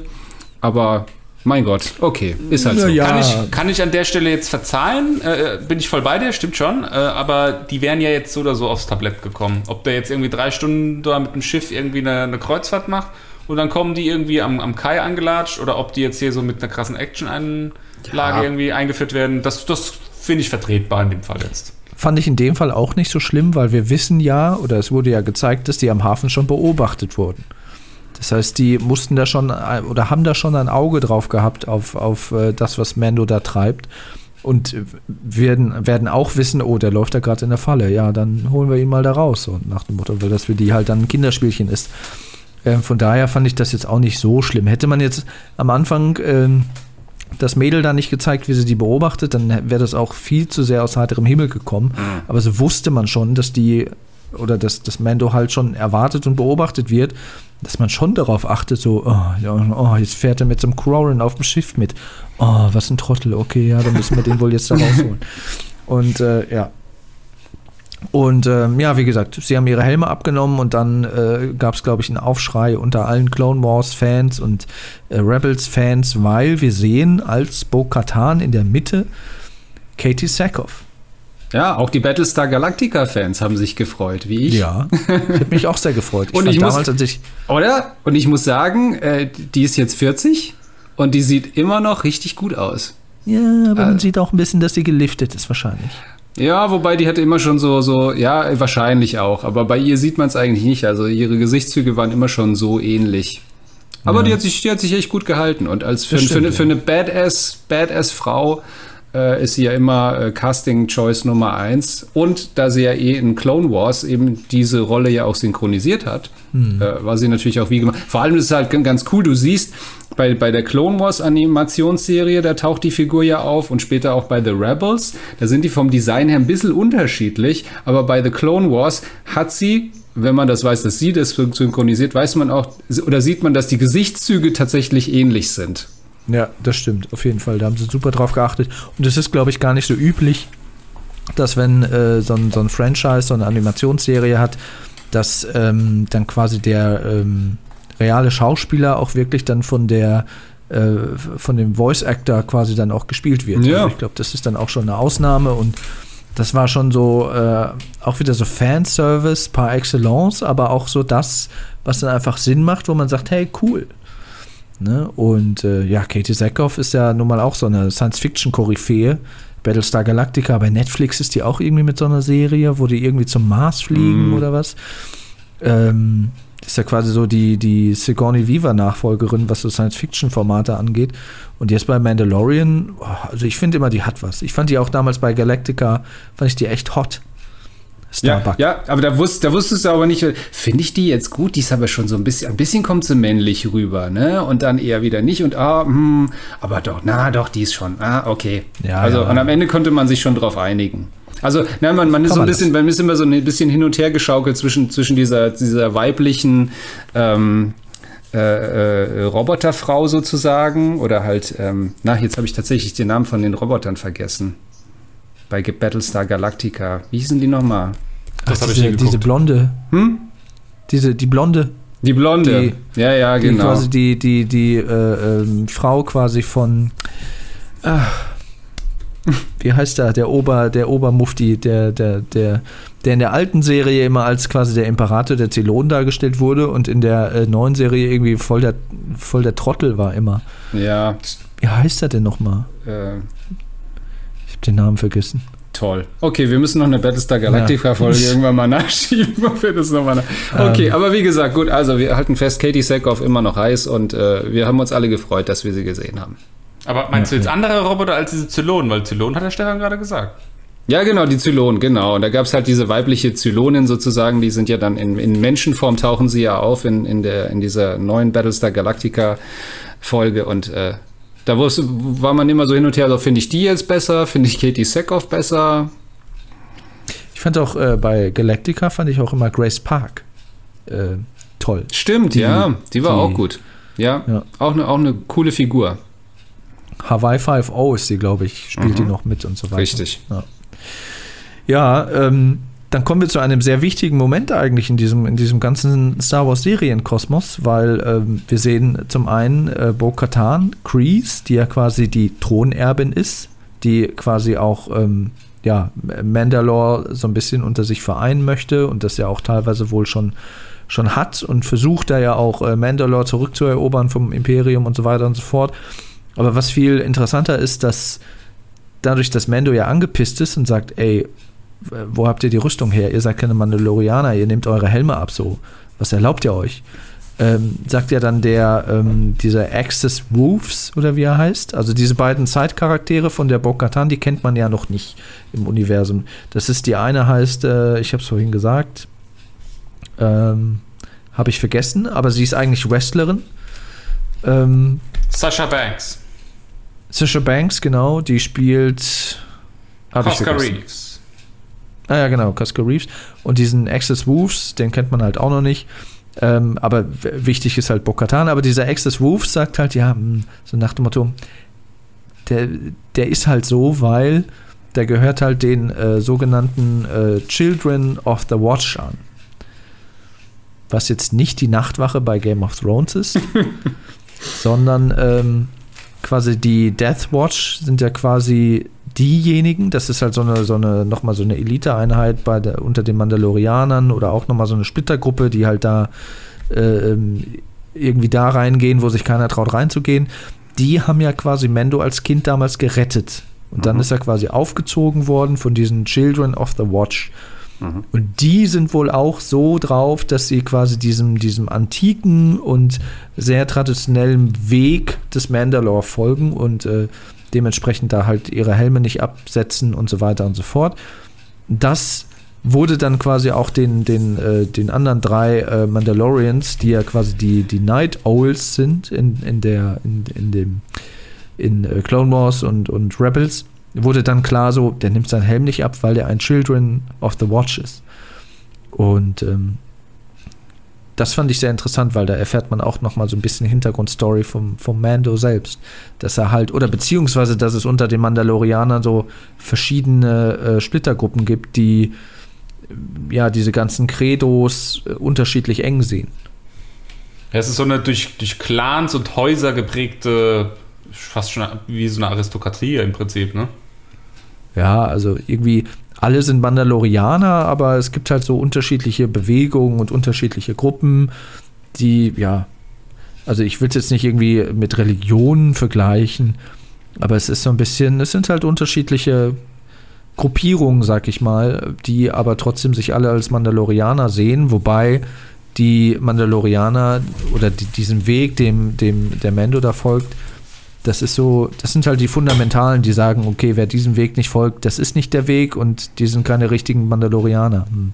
Ja, wobei da auch noch die Frage ist, wann sich das denn so ausgebildet hat, dass das tatsächlich dann dieser, dieser absolute Kult ist, weil äh, die, die Death Watch war ja eigentlich sozusagen die, ich sag mal jetzt grob gesagt, so die Kriegerkaste der Mandalorianer. Es hat ja diese, diese zwei Gruppen gegeben, so die, die eher das Pazifistische wollten und dann die, die gesagt haben, nee, wir sind, wir sind Krieger, wir wollen auch weiter hier äh, Mord und Totschlag und das ist halt unser Geschäft. Und dann gab es ja einen kleinen Bürgerkrieg und hin und her und bliblablub. Und ähm, Bo Katana hat ja da auch wunderbar da mitgemischt. Äh, sie war ja auch äh, äh, Mitglied vom, von Death Watch. Ähm, aber ich meine, also ich habe jetzt auch nicht jede Folge von, von The Clone Wars gesehen und weiß nicht, ob sie dann da äh, bei Deathwatch auch ihre Helme abgenommen haben, aber ich, kann's, ich bin mir ziemlich sicher, dass sie es getan haben müssten. Das heißt, dann müsste eigentlich dieser äh, Death Watch, von dem, von dem Mando aufgezogen wurde, die, die müssen ja irgendwann mal den Punkt gehabt haben, wo sie gesagt haben, ja, okay, wir müssen es jetzt doch ein bisschen strenger fassen. Mhm. Vielleicht war das nach The Purge, nach dieser großen Säuberung der Fall. Ähm, keine Ahnung. Vielleicht wird es noch irgendwann mal erklärt. Ja. Ja, lass uns mal weiter fortfahren. Wir haben noch zwei wichtige Settings. Ähm, also nach, nachdem auf dem Schiff da Mando nach wie vor angepisst ist und abhaut Richtung Hafen, äh, sprengen die drei dann nochmal das Schiff im Sonnenuntergang, was auch visuell ultra gut aussah, als Mando das quasi dann beobachtet vom Hafen aus. Und ähm, dann wird ihm ja im Hafen noch eine weitere Falle gestellt, quasi von diesem Crowan, wo der eine meint, ey, du hast meinen Bruder getötet. Und er sagt, nein. Und dann wurde er aber äh, umstellt von Crowan, die halt alle schwer bewaffnet waren. Und, äh, warte, äh, war warte mal, Stefan, warte mal, Stefan, aber das, das muss man noch mal in Kontext setzen. Also er hat die ja praktisch im Regen stehen lassen. Ne? Also die sagen ja so, hier, guck mal, wir haben dir geholfen und so weiter. Und dann ziehen die ihre Helme ab und er zieht den Helm nicht ab. Und er ist ja dann schon beleidigt im Prinzip. Ne? Also man kann ja schon fast sagen, wie so ein wie so ein Christ, den du irgendwie mit irgendeiner Unflätigkeit Gott gegenüber Blasphemie. irgendwie. Äh, ja. Ne? Also jemand, der in seiner Religion irgendwie, in seiner Auffassung irgendwie verletzt wurde oder sowas, so ähm, tritt er dann praktisch von der Bildfläche ab und die denken sich so, oh, Facepalm. Ja? So. Und sie wissen aber auch, sie wissen ja, woher er kommt und, und äh, woher das rührt, dass er halt so angepisst ist. Ja, ja, Deswegen, aber das ist, so, das ist so das Setting, mit dem man sie dann zurücklässt. Ne? Und dann diese Szene, von der du jetzt gesprochen hast, wo er praktisch dann nochmal in die Bredouille kommt und nochmal von ihnen sozusagen gerettet wird. Ne? Also um nochmal das so ein bisschen äh, genauer rauszuarbeiten, wie denn eigentlich seine Wahrnehmung ist. Weil er hat ja jetzt im Prinzip die ganze restliche erste Staffel, nachdem diese Mandalorianer auf dem äh, Planeten, ich weiß jetzt gar nicht mehr, wie hieß der nochmal in der ersten Staffel, wo er immer seine Aufträge entgegengenommen hat? Navarro. Navarro. Navarro, genau. Nachdem er die Mandalorianer auf Navarro dann sozusagen äh, verloren hat, ne, die wurden ja vertrieben, beziehungsweise teilweise auch getötet. Seitdem sucht er ja Mandalorianer. Also, das ist ja jetzt praktisch so wie die Nadel im Heuhaufen irgendwie für ihn gewesen. Wo sind die? Wo sind die? Jetzt hat er sie endlich gefunden. Dann ziehen die die Helme ab und er verliert sofort das Interesse. Ist sofort, was? Ihr zieht die Helme ab? Nee.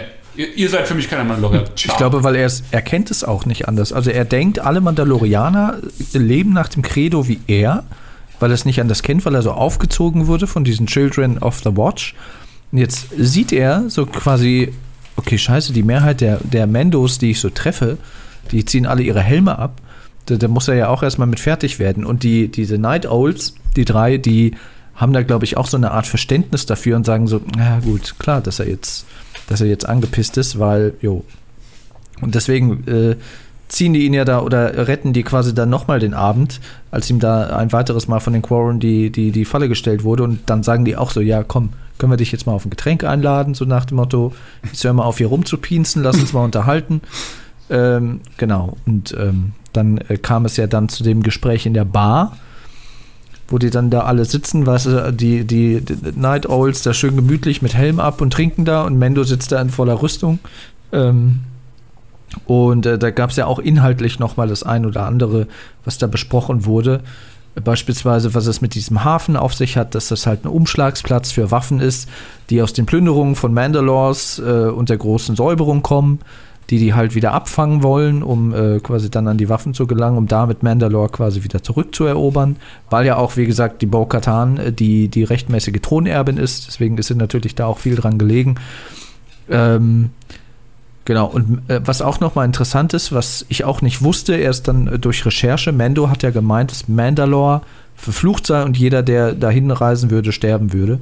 Wo er Bo-Katan sagt, er soll nicht alles glauben, was er so hört, weil das Imperium wohl äh, bei der Säuberung von Mandalore so eine Superwaffe wohl eingesetzt hat, die quasi dafür gesorgt hat, dass dieses Beskar-Metall irgendwie angefangen hat zu glühen oder geschmolzen ist und dann natürlich die ganzen Träger der Rüstung natürlich dann getötet worden sind. Und das ist so quasi das, was dem Mando sozusagen erzählt wurde von seinen, von seinen oder von denen, von dem Kult, sag ich mal, der ihn aufgezogen hat und deswegen denkt er, das wäre halt, der Planet wäre verflucht. Aber äh, Bo-Katan, das weiß man wohl aus den Clone Wars und, und Rebels Folgen oder vor allem aus den Clone Wars Folgen, sie war halt mit daran beteiligt, dass diese besagte Superwaffe wohl dann auch zerstört wurde.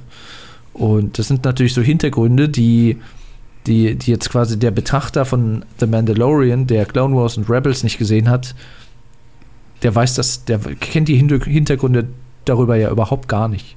So, aber es, es tut eigentlich ja, der. Das ist aber, ja, wie du sagst, das tut der, der Sache keinen Abbau irgendwie, ne? Das ist Ja. jetzt Hintergrundwissen, was man nicht unbedingt braucht. Ich glaube, wichtig sind hier zwei Sachen. Sie ist irgendwie die Thronerbin und Mando ist irgendwie so ein Fundamentalist irgendwie in deren, Ja. in deren Wahrnehmung. Das ist so das, was, was glaube ich, wichtig rausgearbeitet wurde auch durch die, Die, spann durch die, Folge. spannende, die spannende Frage ist ja, wenn sie irgendwann das Darksaber dann wieder zurück hat und sie die Mandalorianer dann quasi unter sich vereint, wird Mando aufgrund seiner, ich sag mal, Gesinnung ihr dann auch folgen? Also er wird ihr eigentlich folgen müssen. Ist halt dann natürlich die Frage, ob er es dann täte, wobei nach allem, was in der Folge passiert ist, tendenziell schon. Aber wäre halt auch so eine Frage, die sich da eigentlich aufwirft, weil diese Children of the Watch quasi den Mandalorianern so ein bisschen den Rücken gekehrt haben und die so ein bisschen ihr eigenes Ding machen. Lass uns doch mal ganz kurz, weil wir sind jetzt schon fast am Ende der Folge, aber wir haben jetzt fast noch gar nicht über Baby Yoda geredet. Lass uns doch mal ganz kurz auf Baby Yoda eingehen. Also ich hatte ja in äh, Folge 1 und 2 von Season 2 schon Das ist immer so dein Lieblingsthema, Baby Yoda, ne? So in den letzten Folgen. Immer fängst du an mit Baby Yoda. Ich glaube, du möchtest in der Baby Yoda Bettwäsche schlafen. Nö, ich finde das jetzt auch einfach mal wichtig, das rauszustellen, weil es hat sich ja wirklich jetzt was verändert. Ne? Baby Yoda war in 1 und 2, war er so ein bisschen so am Rande irgendwie, hat keine große Rolle gespielt, äh, war teilweise irgendwie so der. Katalysator für gewisse Ereignisse, aber war eher so ein bisschen am Rande.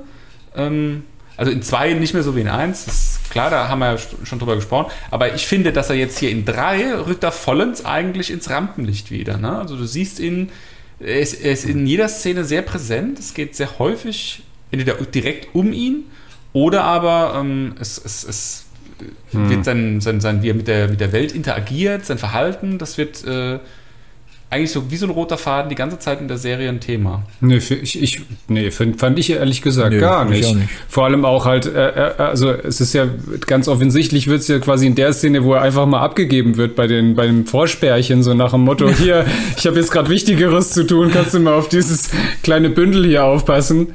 Ähm, Ja, aber das ist ja, das ist ja der letzte, das sind ja die letzten paar Minuten von, von, von der Folge, ne? Also das ist das praktisch das Finale. Fürs Finale wird er kurz geparkt, vor dem weil es dann halt richtig Action geladen wird, das stimmt.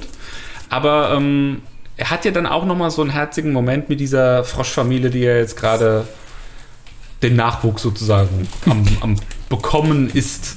Aber lass uns, das, sozusagen, lass, uns, lass uns das gleich nochmal besprechen. Ich glaube, was du meinst, ist nicht, dass Baby Yoda quasi als, als Protagonist so im Vordergrund steht, sondern es geht um ihn. Und da sind wir immer noch in der Bar. Und da geht es jetzt quasi auch in dem Gespräch darum, dass, äh, da kommen wir zu dem Punkt, den du vorhin schon angesprochen hattest, dass Mendo sagt, er will Baby Yoda zurück zu den Jedi bringen. So, und da äh, gebe ich dir recht. Das ist so ein Punkt, wo ich dachte so, hä? Wieso weiß er auf einmal von den Jedi? Und wa- was weiß er überhaupt? Wobei von er sagt ja selber dann auch, Rede dass er- in, in, in Season 1. Das, das wurde schon mal thematisiert. Das hat ihm diese Schmiedin damals gesagt, die ihm auch diese Beskar-Rüstung angefertigt hat. Aber, also wenn ich mich jetzt, ich meine, es ist auch schon eine Weile her, ich müsste jetzt nochmal gucken, die Folge, aber wenn ich mich jetzt so zurückentsinne, erzählt sie ihm von den Jedi, erzählt ihm über, aber auch, er muss unter seinesgleichen. Und ich hatte das immer so interpretiert, äh, er muss zu seinem Volk halt, also diese Alien-Rasse, aus der er entspringt und nicht zu den Jedi. Also ich finde es irgendwie ein bisschen wirr.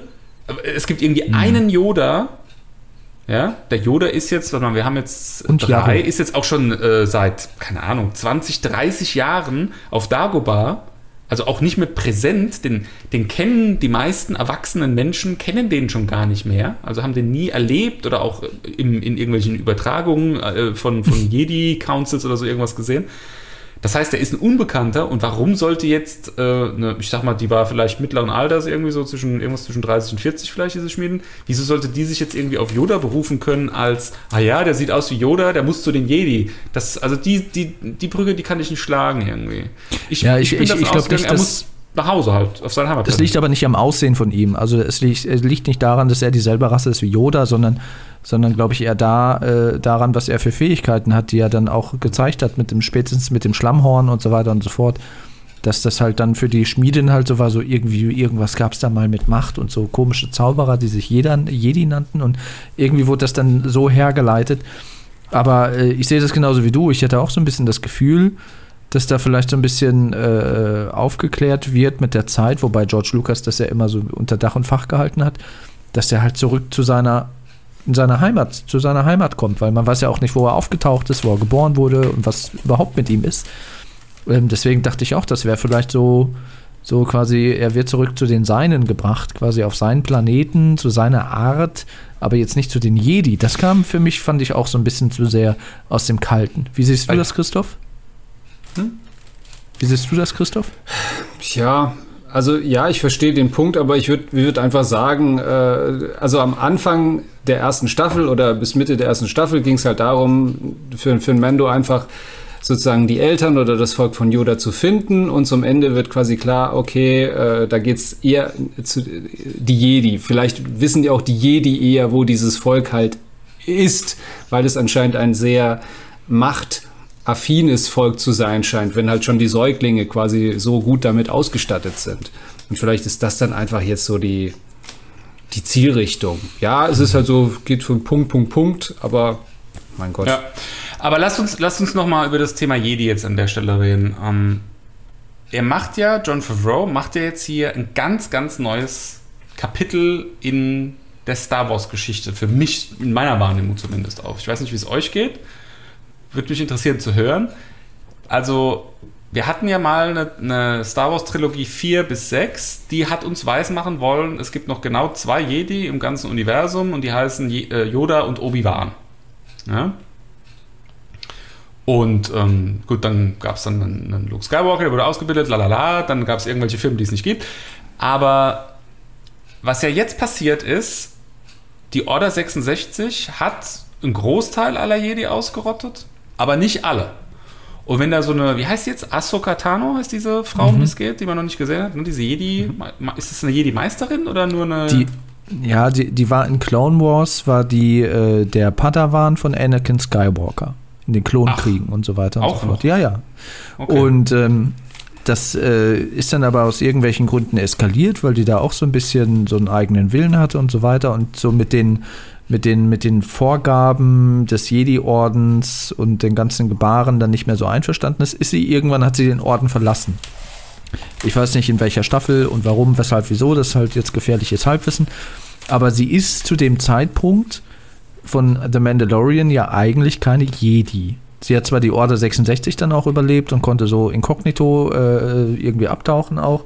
Die spielt dann bei Rebels, was ja dann ja auch nochmal äh, eine Rolle spielt. Äh, kommt sie ja dann auch nochmal vor, aber ich weiß jetzt auch nicht genau wie und warum. Aber äh, sie lebt offenbar noch und äh, wurde halt in diesem ganzen Star Wars-Kanon, und zwar als die alte Trilogie damals gemacht wurde, da gab es ja Clone Wars und die ganze Idee dahinter ja noch gar nicht. Von daher ist das wenig überraschend, dass da natürlich Ahsoka Tano nicht berücksichtigt wird. Ähm, das ist auch zu verzeihen, aber Ja, das ist so der Grund, warum sie, glaube ich, nicht als Jedi gezählt wird, weil sie halt den Orden verlassen hat. Okay. Und- Aber also, um das nochmal ein bisschen besser rauszustellen, also wir leben jetzt trotzdem in einem Universum, in einem Star, Star Wars-Universum, in dem könnte es noch mehr andere Jedi geben.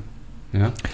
Und das finde ich, ein- da- ne, ich finde, das ist schon, also wenn es einer überlebt hat, dann könnten es auch noch andere überlebt haben. Theoretisch schon, aber es wurde ja in, in Episode 5, also Empire Strikes Back, oder halt auch schon in, in Dings klar gemacht von Obi-Wan, als er, als er Luke das erste Mal unterweist, dass er sagt, dass die, dass die Verbliebenen oder die letzten Jedi von, von Darth Vader äh, gejagt und getötet wurden. Na? Also, das war ja. Aber das ist ja eine, das, Das- ist ja eine Sache, die ist ja jetzt schon rum. Also äh, wir Ja, sind ja, jetzt nach Return of the Jedi. Das heißt, die, die Vader getötet hat, die sind schon längst tot. Sie hat es überlebt.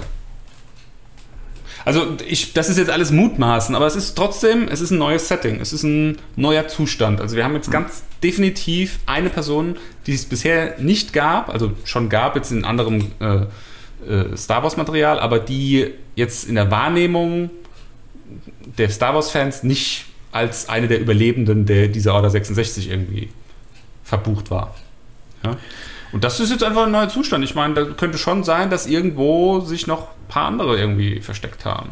Ja. Vielleicht ist auch, wie gesagt, nur die Tatsache, dass sie damals dem Orden, den Orden verlassen hat, äh, dafür verantwortlich, dass sie halt ähm, nicht getötet wurde. Und alle anderen Jedi, die Jedi waren zu dem Zeitpunkt, die wurden, sind halt dem zum Opfer gefallen, wenn sie nicht Obi-Wan und Yoda heißen.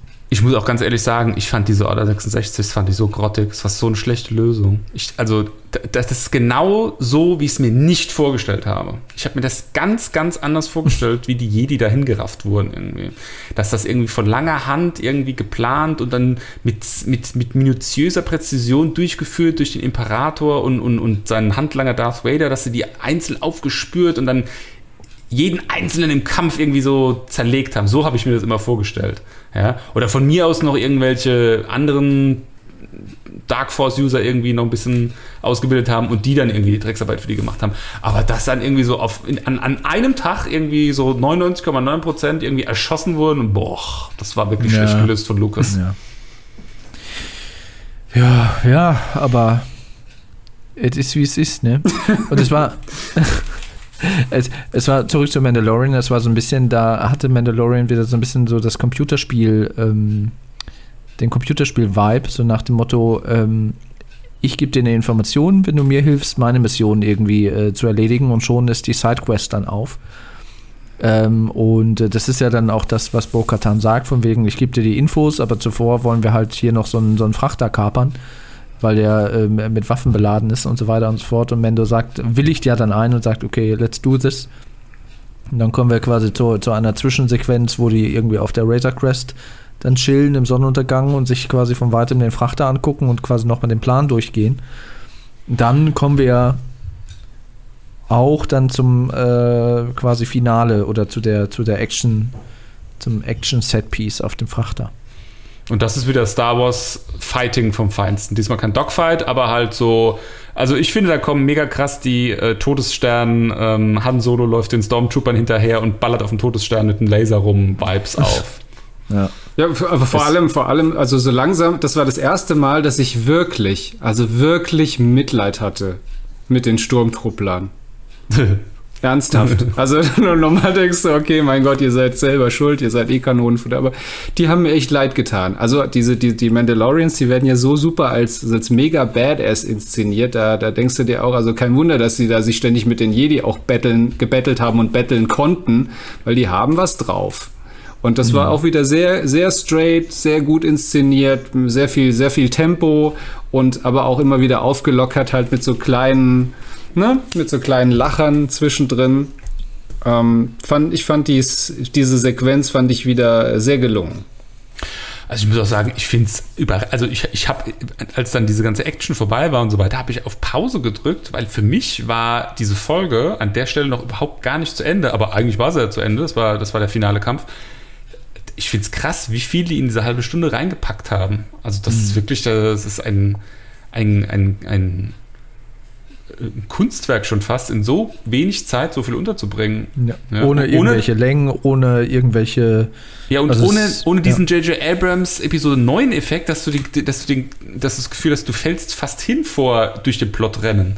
Ja? Also das hatte ich zum Beispiel gar nicht. Ich habe auf Pause gedrückt, dachte so, oh geil, jetzt ist irgendwie erst die, die Hälfte von der Folge rum und jetzt kommt noch richtig was und dann war die Folge zu Ende. Ja, das war schon nicht schlecht.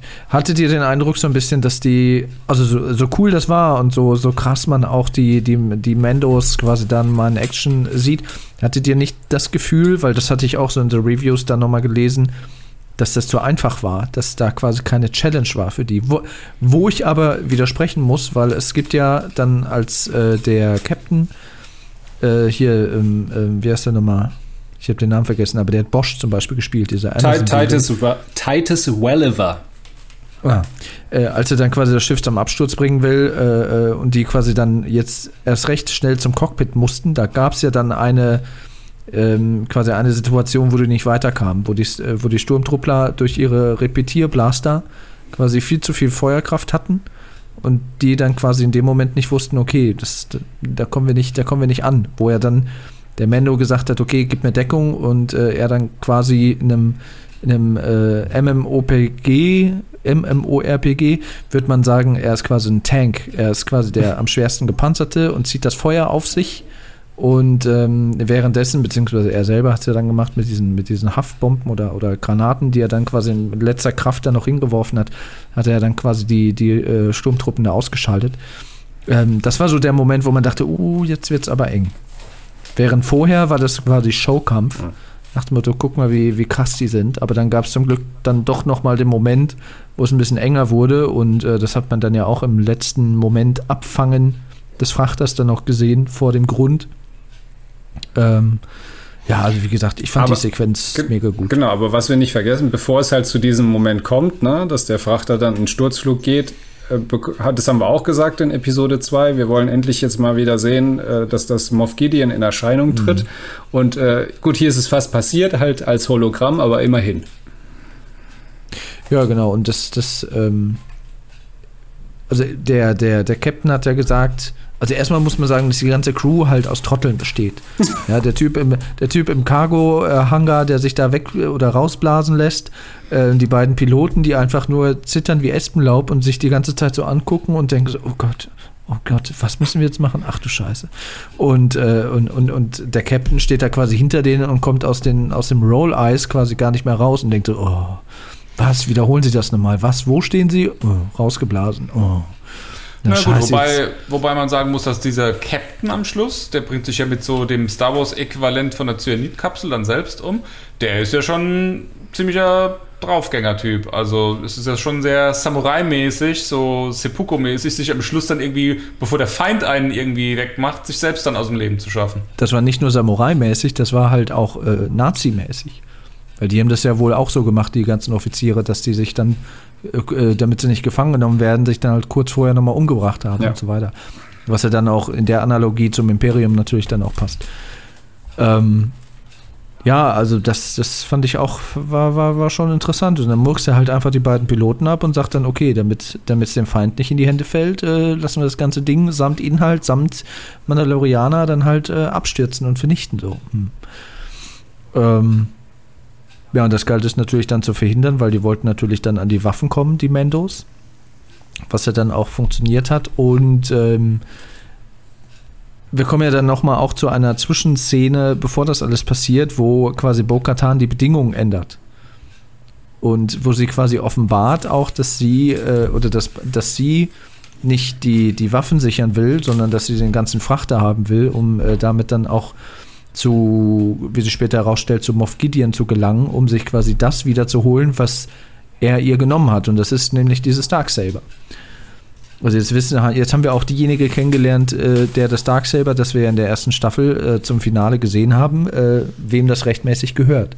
Und so kann man dann auch quasi ausschließen, dass irgendwie Mando das an sich nimmt und irgendwie selbst damit Spaß hat, sondern dass, dass das quasi ihr gehört, damit sie dann auch quasi sagen kann, okay, ich bin's und äh, dann quasi von der Thronerbin dann halt auch zur, zum neuen Mandalore dann auch irgendwie gekürt wird. Und äh, sie ändert dann die Bedingungen und Mendo fand das jetzt nicht so witzig und sie reagiert da schnippisch mit, ja, das ist der Weg. So, ne? Und so, ja, hat er erstmal in die Röhre geguckt. Aber er hat sich dann ja quasi dann auch nochmal so ein bisschen rehabilitiert, indem er da, wie gesagt, in der einen Sequenz, wo es da eng wurde und er sich da quasi ins Schussfeld gestellt hat, ähm, ja, damit hat er sich ja dann wieder so ein bisschen mit rehabilitiert, wie sich ja dann später herausstellt. Und ähm, kurz bevor der Captain sich ja dann mit der Cyankali-Kapsel äh, ähm, dann getötet hat, wollte Bo-Katan wissen, ob Moff Gideon halt das, Dun das Dunkelschwert, heißt es auf Deutsch, das Darksaber hat. Und äh, er sagt ja dann quasi so nach dem Motto, okay, er wird euch eh alle umbringen und so weiter und so fort. Und ich sage gar nichts und dann hat er sich ja umgebracht. Er hat, nee, er hat ja sogar gesagt, äh, wenn du schon so fragst, dann kennst du die Antwort ja schon. Ja, genau. Genau. Und ähm, ja, das fand ich auch schon fand ich auch schon interessant. Und wie gesagt, die, sie haben ja dann äh, den Frachter dann ja auch ähm, gerade noch so abfangen können und ähm, ja, Bo-Katan bietet ja Mendo dann auch, äh, an, sich äh, ihn anzuschließen. Ne? Aber sie wissen natürlich auch, dass Mendo noch was zu erledigen hat, was er ja gesagt hat. Und da bekommt er ja dann auch die Informationen, die er braucht. Wo wir dann, was ja für viele äh, Star Wars-Fans, die halt Rebels und Clone Wars kennen, natürlich dann Aufschrei war, als ähm, ein Aufschrei war, als ähm, Bo ihm sagt, okay, du musst auf den äh, Waldplaneten äh, Corvus in die Stadt Kalodan und danach Asa Ahsoka Tano suchen. Das ist natürlich dann revealed, dass es halt dann Live-Action-Debüt von Ahsoka Tano geben muss. Mhm. Bin ich sehr Die- gespannt drauf. Bin ich wirklich Ja. sehr gespannt drauf. Äh, Rosario Dawson soll sie spielen. Ja. Ähm, und es gibt schon die ersten, ersten äh, Vermutungen oder Fantheorien, so dass äh, das äh, kann es sein, dass sie, dass sie sterben wird sogar jetzt in dieser Staffel. Das wäre natürlich schon irgendwie fies, weißt du, da warten die Leute so, so Jahre drauf, dass sie endlich mal so live in Erscheinung tritt und dann, dann wird sie dann irgendwie ab, abnippeln oder so. Aber es könnte tatsächlich sein, und das in Episode 5 dieser Staffel passiert, weil Dave Filoni wird in der Folge wieder Regie führen oder wird geführt haben. Äh, und er hat ja Ahsoka äh, mit erfunden, zusammen mit Lucas, als, als, als kreativer Kopf hinter The Clone Wars. Und ihm liegt diese Figur sehr am Herzen und in irgendeinem Artikel stand das wohl auch schon drin und oder es wurde gemutmaßt und einer von, von Lucasfilm hätte das auch irgendjemandem gesteckt, dass äh, er, äh, dass es ihm wichtig war, wenn, wenn die Figur schon einen Abgang machen muss, dass, dass er das dann unter seiner Regie machen darf äh, um ihr dann einen würdigen Abgang zu bereiten. Ob es dann irgendwie in dem Zusammenhang passiert, dass, dass sie sich für Baby Yoda opfert oder hilft irgendwie Moff Gideon auszuschalten oder wie auch immer, aber es soll, wenn es denn so kommt, ein sehr heroisches Ding sein, aber ich bin mal gespannt. Ich bin auch mal gespannt, weil The Mandalorian hat ja schon einen ganz schön krassen Charakterverschleiß. Also da werden die Leute ja zack über die Planke gejagt, dass, wie es gerade so brauchst. Ne? Ist schon, ich, ich, ich bedauere auch jetzt immer noch, dass dieser äh, Alien-Charakter, den Nick Nolte gespielt hat in der ersten Staffel, dass der wirklich weg war. Also ich fand den eigentlich irgendwie cool. Der hat, der hat den Mando irgendwie schön ergänzt irgendwie. Das fand ich ganz nett. Wobei, Oder auch äh, der, auch der Roboter, der IG-88. Also, Eigentlich ein Riesenverlust, dass der jetzt in der zweiten Staffel nicht mehr dabei ist. Mir fehl, muss ich auch ganz ehrlich sagen, mir fehlt jetzt immer noch der Roboter. Jetzt ist schon die dritte Folge rum. bitte nicht Roboter Mir sagen. fehlt der Roboter. Mir fehlt der Roboter. Roboter, Roboter, Roboter. Ah, naja. Ähm, mir nicht, ganz ehrlich. Also, Ich fand ihn cool. mir reicht Baby Yoda als Sidekick. Ich brauche da nicht noch irgendeine Blechdose. Also, pff. naja. Ähm, wie gesagt, da war das revealed. Wobei, genau, das wollte ich noch sagen, Christoph, es gab wohl auch, was ich auch gelesen habe, Gerüchte, dass es eventuell noch eine eigene Serie geben soll zu Bo-Katan und oder Ahsoka Tano. Vielleicht nochmal so eine, so eine, so eine Rebels oder, oder äh, After äh, äh, ähm, ähm, Rückkehr der Jedi-Ritter-Serie äh, mit so Female Leads, die da halt dann äh, Mandalore irgendwie aufmischen und so weiter Ja. und so fort. Du, Als Live-Action oder als, als, als Zeichentrick? Live-Action. Live-Action. Ja, ja. Aber wie Auch du, echt. wie du schon sagtest, Duncan, Lizenz zum Gelddrucken. Ja. Aber hey, es macht Lust, es macht Lust. Also ich könnte mir, könnte, könnte, also wenn es so ein Spin-off gibt mit, mit Bo-Katan, ähm, Also ich weiß, dass ihr euch, ich meine jetzt jetzt super spekulativ, ja, und ähm, aber ich meine, das ist ja auch letzten Endes der Grund, warum wir diesen Podcast machen, weil das so viel Spaß macht zu spekulieren. Also wenn man mal ein bisschen genauer drüber nachdenkt, ist es ja so. Wir haben in The Mandalorian Staffel 1 haben wir ein neues Lichtschwert, dieses Darksaber. Ne? Ist kein echtes Lichtschwert, aber irgendwo halt so, was man in Star Wars als, als, als Schwert irgendwie dann so verkauft. So, das heißt, wir haben ein Schwert und für ein Schwert brauchst du auch immer ein zweites Schwert, damit sich Klingen kreuzen können. Ja, so, das haben wir jetzt in, oder das werden wir jetzt in Season 2 bekommen. Wir haben auch, haben wir jetzt eben schon drüber gesprochen, den Effekt, dass ein, nee, weiblich, neue Jedi eingeführt wurde. Die wird so ein äh, Lichtschwert haben. Die wird dann vermutlich auch gegen das Darksaber an irgendeiner Stelle kämpfen. Vielleicht stirbt sie, vielleicht überlebt sie ja. es. Was ich mir für eine Frage stelle an der Stelle ist, wenn es eine Obi-Wan-Serie dann bald geben wird, ja, haben wir da das gleiche Problem. Du hast einen jungen, noch recht jungen Obi-Wan, der ein Lichtschwert an seinem Gürtel trägt. Und der muss gegen andere Lichtschwerter kämpfen, sonst ist es langweilig. Das ist einfach ein Star Wars-Gesetz, ein ungeschriebenes. Also würde es durchaus Sinn machen, dass der entweder auf Ahsoka Tano trifft oder, und das ist meine Theorie, dass Ahsoka Tano praktisch der Türöffner jetzt war und es doch noch immer noch irgendwo versteckt irgendwelche restlichen Jedi, vielleicht sogar mittlerweile Dark.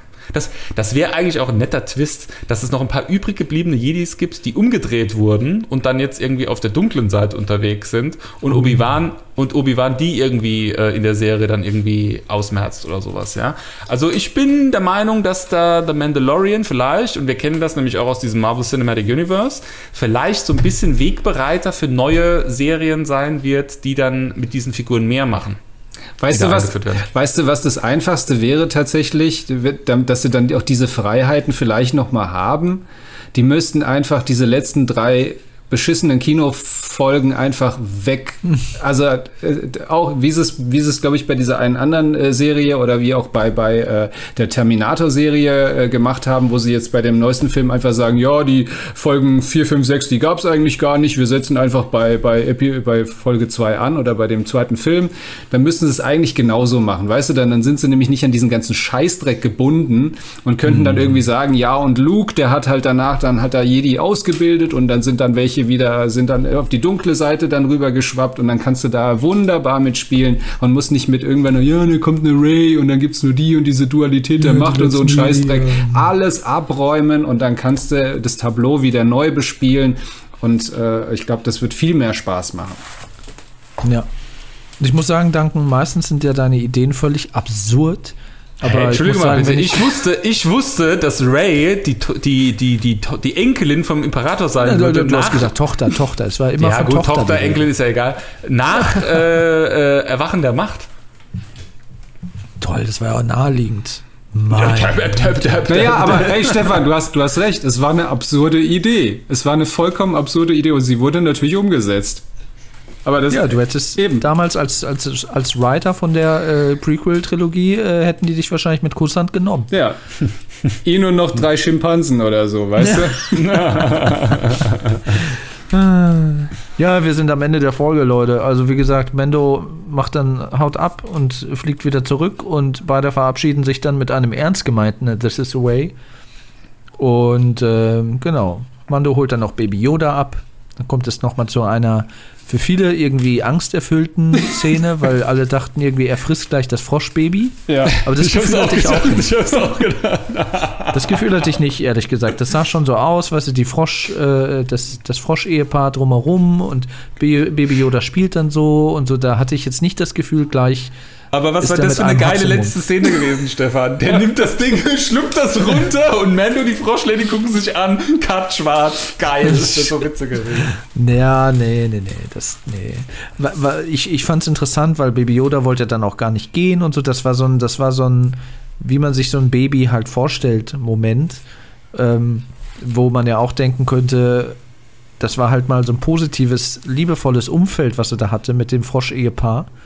Während er ja mit Mando quasi nur Gewalt und äh, äh, Ballerei gewöhnt ist. Und, ja, er äh, braucht eine Familie, ne? Das sollte so Ja. ein bisschen so dieses Ding sein. Er ist halt letzten Endes dann dort noch ein Kind.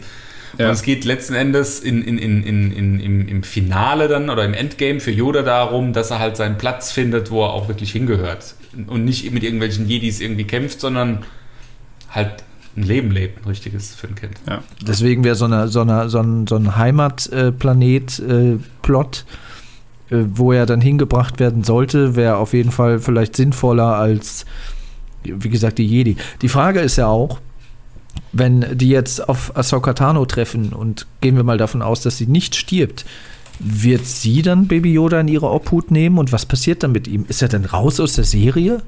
Das kann es ja auch nicht sein. Das, das wird eben die Krux sein, weißt du? Ich glaube, das können sie, das können sie natürlich nicht. mehr- Also das ist echt ein Problem, weil Echtes Problem. du kannst, Das du ist, kannst, ich würde sogar weit, so weit gehen zu sagen, das ist ein Problem, mit dem sie nicht gerechnet haben, dass sie das haben würden, weil sie nicht damit gerechnet haben, dass das so krass abgeht.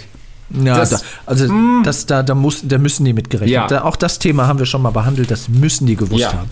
wenn, man so eine, wenn, wenn man so eine Figur gestaltet, die so aussieht, dann müssen die damit gerechnet haben, dass das durch die Decke geht. Ja. Man kann sich natürlich nach wie vor fragen, warum die nicht direkt ein Spielzeug auf den, auf den Markt geworfen haben. Aber trotzdem, also ja. Aber, irgendwas aber, muss halt mit Baby Yoda passieren. Und irgendwann Eben. ist es vielleicht auch so, dass, also die können den jetzt wahrscheinlich nicht irgendwie bis zur achten Staffel mitschleifen, wenn es denn so viele Staffeln gibt. Ja, du kannst. Ich, äh, äh, ich habe da auch schon ein bisschen drüber nachgedacht. Ich finde schon, dass man das machen kann. Also es kann ja auch das Endgame für The Mandalorian kann ja auch sein, dass der Mandalorianer und ich finde diese Frage wird ja jetzt genau in dieser Folge das erste Mal so ein bisschen aufgeworfen.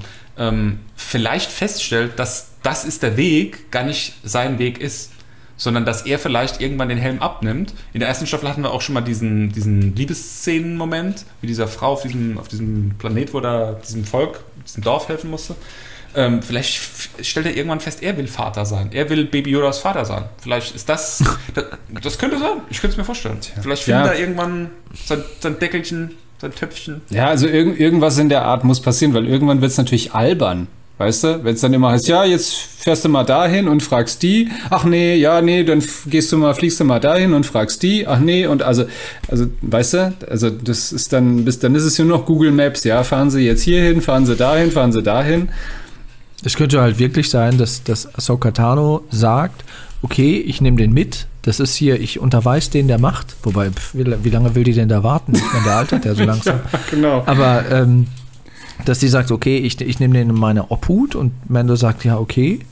Aber dann stirbt sie halt vielleicht tatsächlich und dann hat Mendo ihn halt wieder an Dann ist, er, dann ist er ein Jüngling, wenn er unterwiesen wird in der Nacht.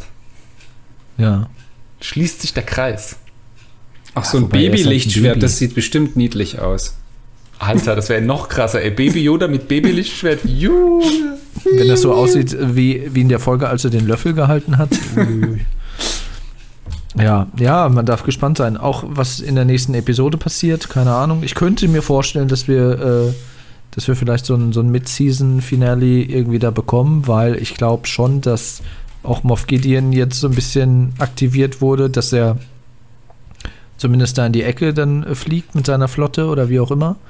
Also es würde mich sehr überraschen, wenn, wenn das Imperium äh, in der Form, wie es da übrig geblieben ist, unter Moff Gideon, der jetzt in der nächsten Folge nicht auf den Plan treten würde.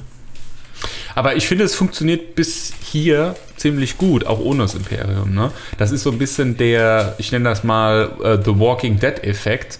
Ich finde, The Walking Dead, die Serie, die hatte auch immer ihre stärksten Momente, wenn nicht gerade der Antagonist irgendwie an die Eingangstür geklopft hat und klar war, dass jetzt hier irgendwie so 45 Minuten lang nur mit irgendwelchen MGs rumgeballert wird, sondern gut war das immer dann, wenn die on the run waren, wenn die gerade irgendwie was er- erlebt haben, wenn die irgendwo eine neue Gegend erkundet haben, wenn neue Figuren eingeführt wurden, wenn irgendwie ein neues Problem sich irgendwie gestellt hat. Na, wie so eine Abenteuerreise. Und genauso auf diesem, auf diesem Level funktioniert The Mandalorian, finde ich hervorragend.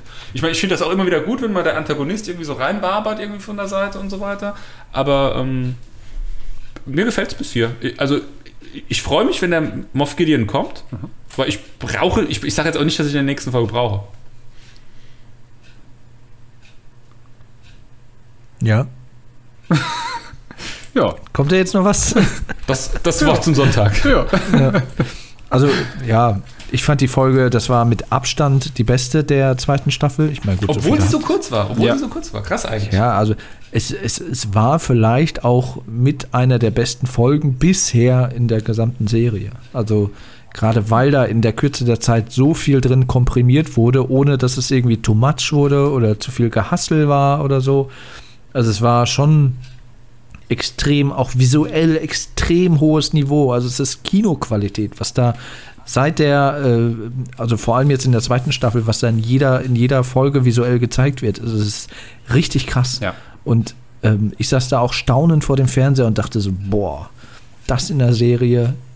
Hoffentlich lohnt sich das für Disney, aber ja. Scheint Also so. ich, ich finde es auch einfach mal wieder schön. Ich meine, wir dürfen die Serie nicht durchgängig loben, wir müssen auch mal irgendwas kritisieren, sonst ist das hier kein einwandfreier Journalismus mehr. Aber ich muss ja wirklich sagen, ich finde es ja auch mal schön, dass man den, den, den, den Effekt hat. Wir haben uns am Freitagabend gegenseitig irgendwie in unserer WhatsApp-Gruppe haben wir uns Fotos geschickt, irgendwie wie wir die Serie konsumieren auf der Couch. Das, das macht Spaß. Also das macht einem Freude. Da geht es einem das Herz auf, wenn man das mit anderen teilen kann. Also wenn man es selbst so gut findet und das mit anderen teilen kann. Das macht auch einfach mal Spaß wieder, sowas auch mit, mit, mit was Star Warsing machen zu können. Also ich, ich finde da einfach, ich empfinde da große Freude. Für mich ist der Freitag das Highlight der Woche, ehrlich gesagt, im Moment, weil gerade jetzt, ne, Corona, Lockdown Light und so, man geht dunkle Jahreszeit, man geht jetzt auch nicht so raus und so Freitagabend denke ich mir dann geil, Mandalorian und Star Trek Discovery. Und hier an diesem Punkt siehst du mal, was, was tatsächlich dieser äh, äh, lineare Medienkonsum auch macht. Weißt du? Weil stell dir vor, äh, Disney Plus hätte jetzt alle Folgen gleich zack raufgeballert, wie Netflix das ja macht.